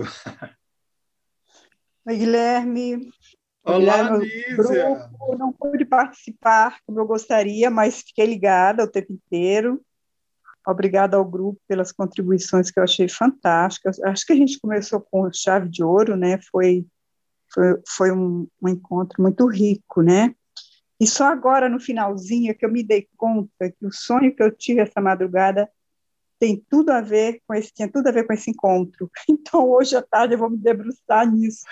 Quando a Teresa falou de sonhos, aí eu falei, meu sonho. Agora eu entendi. né? Então, assim, eu acho que a gente está começando super bem, vai ser muito interessante poder continuar e muito rico continuar com esse, com esse projeto. Viu? Obrigado pela oportunidade. Mais uma vez, obrigado pra, pelo, por todas as participações, que foram muito, muito, muito interessantes. Um beijo para todo mundo e bom domingo, bom sábado e domingo. Obrigado, Danilo. Eu vou só agradecer, agradecer imenso a vocês, a estar junto, a ver pessoas queridas aqui, que a gente está sempre com saudades de conversas, né, de trocas, e dizer a você, Guilherme, que a maior provocação para que eu aceitasse né, ler o livro e estar nesse grupo hoje tem um pouco e muito a ver com toda essa questão da metanoia. A primeira vez que eu li esse livro, eu devia ter uns menos de 13 anos. Nossa. Menos de 13 anos. Ainda, o meu livrinho ainda era aquele da capinha azul, que é aquele que a Tereza postou, né? aquele, uhum. aquele analista de literatura mostrou dele, eu falei, era o meu. Então, assim, é muito interessante. Ao longo da minha vida, eu li, em várias ocasiões, eu li Hermann Hesse. Nos últimos tempos, eu, nos últimos tempos que eu digo assim, talvez nos últimos 15, 20 anos, o que ficou mais foi o Siddhartha, que é maravilhoso. E também o, o Damian tinha lido antes, mas sumiu. Mas o conta, o conta de. Como é que é? O, o do Contas de Vidro. Jogo das Contas de Vidro. O jogo das contas de vidro. E aí eu queria falar para vocês assim, quando eu peguei agora, né, para ler, eu não tinha, eu não tinha lembrança alguma do teatro mágico. Olha que coisa louca à medida que eu fui lendo, então foi assim, é, sabe, esse agora, ir lá e voltar e tornar a visitar algo, aquela Ana, aquela morte que já aconteceu inúmeras vezes, e o que está aqui agora, e o que, que continua provocando. Então, muita gratidão a você, Janine, pelo convite. É, obrigada, foi uma manhã de sábado ótima. Não é uma manhã, não vejo realmente um grupo como esse, eu não, não, não entro nele e não vejo que é uma questão conceitual, mas é uma questão vivencial. É por isso que eu estou aqui. E obrigada, um beijo enorme para todo mundo. Beijo para todos, assim. Beijo, Ana. É, Prazer enorme, maravilhoso ouvir a Tereza, maravilhoso ouvir todas vocês, Solange, todos que participaram. Para quem aí está quietinho, que eu vi aí pessoas queridas quietinhas também, que eu sei que é uma forma de participação. E eu quero terminar com um trecho que eu acho que, por mais que a gente tenha falado dessa dualidade, ele traz esse trecho que é um momento em que ele sente a unidade, aquele momento de paz em que todos nós temos em, quando a gente encontra, nem que seja por alguns segundos, um, uma integração e a gente ali descansa em harmonia, que é essa parte.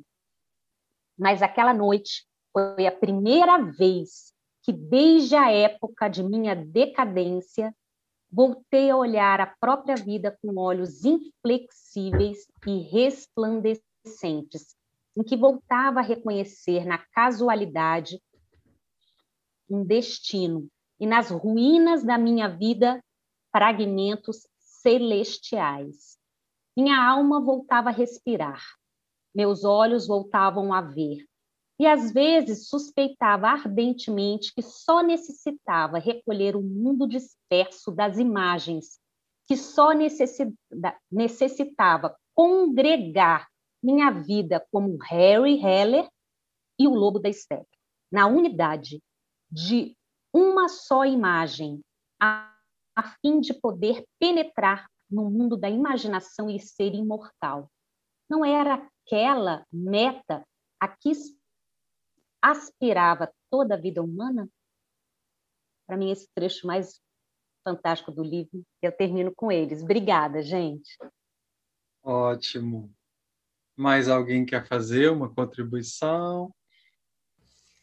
Eu quero só agradecer. Muito bacana estar com vocês. Eu estou fora do Brasil. E aí, com esse negócio do coronavírus, a gente fez um, um grupo de psicólogos para conversar um pouco como é que era a fazer o atendimento online. E nesse grupo houve o convite para vir para cá. E é muito bom estar com colegas. Eu vim de, sair de Brasília para estar aqui e tendo um papo assim eclético, inteligente, dinâmico, tô, tô aquecida. Aqui duas horas mais cedo, foi, foi lasca acordar sábado, seis e meia da manhã, mas valeu a pena. Profunda gratidão, menino. Parabéns, viu, gente? Muito bacana. Guilherme, fantástica a sua ideia. Obrigado. Obrigado, muito, obrigado muito enriquecida. Pela... Vou prestar atenção nos sonhos, assim. Estou muito mexida. Quando a gente toca e passa por vários símbolos, assim, é como a Teresa falou, isso vai acionando gatilhos, né? E mesmo que não seja consciente, isso vai é, aguçando aí o nosso inconsciente, e é bem possível mesmo que venham imagens é, importantes, né? Nós estamos refletindo, estamos fazendo uma jornada heróica. Até sugiro, não para a gente discutir aqui, porque é um livro muito técnico, mas para quem quiser aprofundar nessa questão, inclusive nos estágios e o desenvolvimento é, psicológico, egóico do indivíduo e os desafios que ele tem, a, o próprio Herói de Mil Faces, do Joseph Campbell, que ali ele faz uma trajetória maravilhosa, né? no macrociclo, no microciclo e no macrociclo, assim.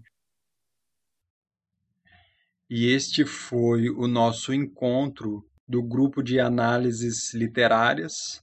Foi o nosso primeiro encontro analisando aí, discutindo, ampliando o conteúdo do livro O Lobo da Steppe, de Hermann Hesse. Eu gostaria de agradecer mais uma vez a presença e participação de todos e lembrando que esse encontro vai ficar gravado e disponível na forma de podcast. Um grande abraço a todos e até a próxima.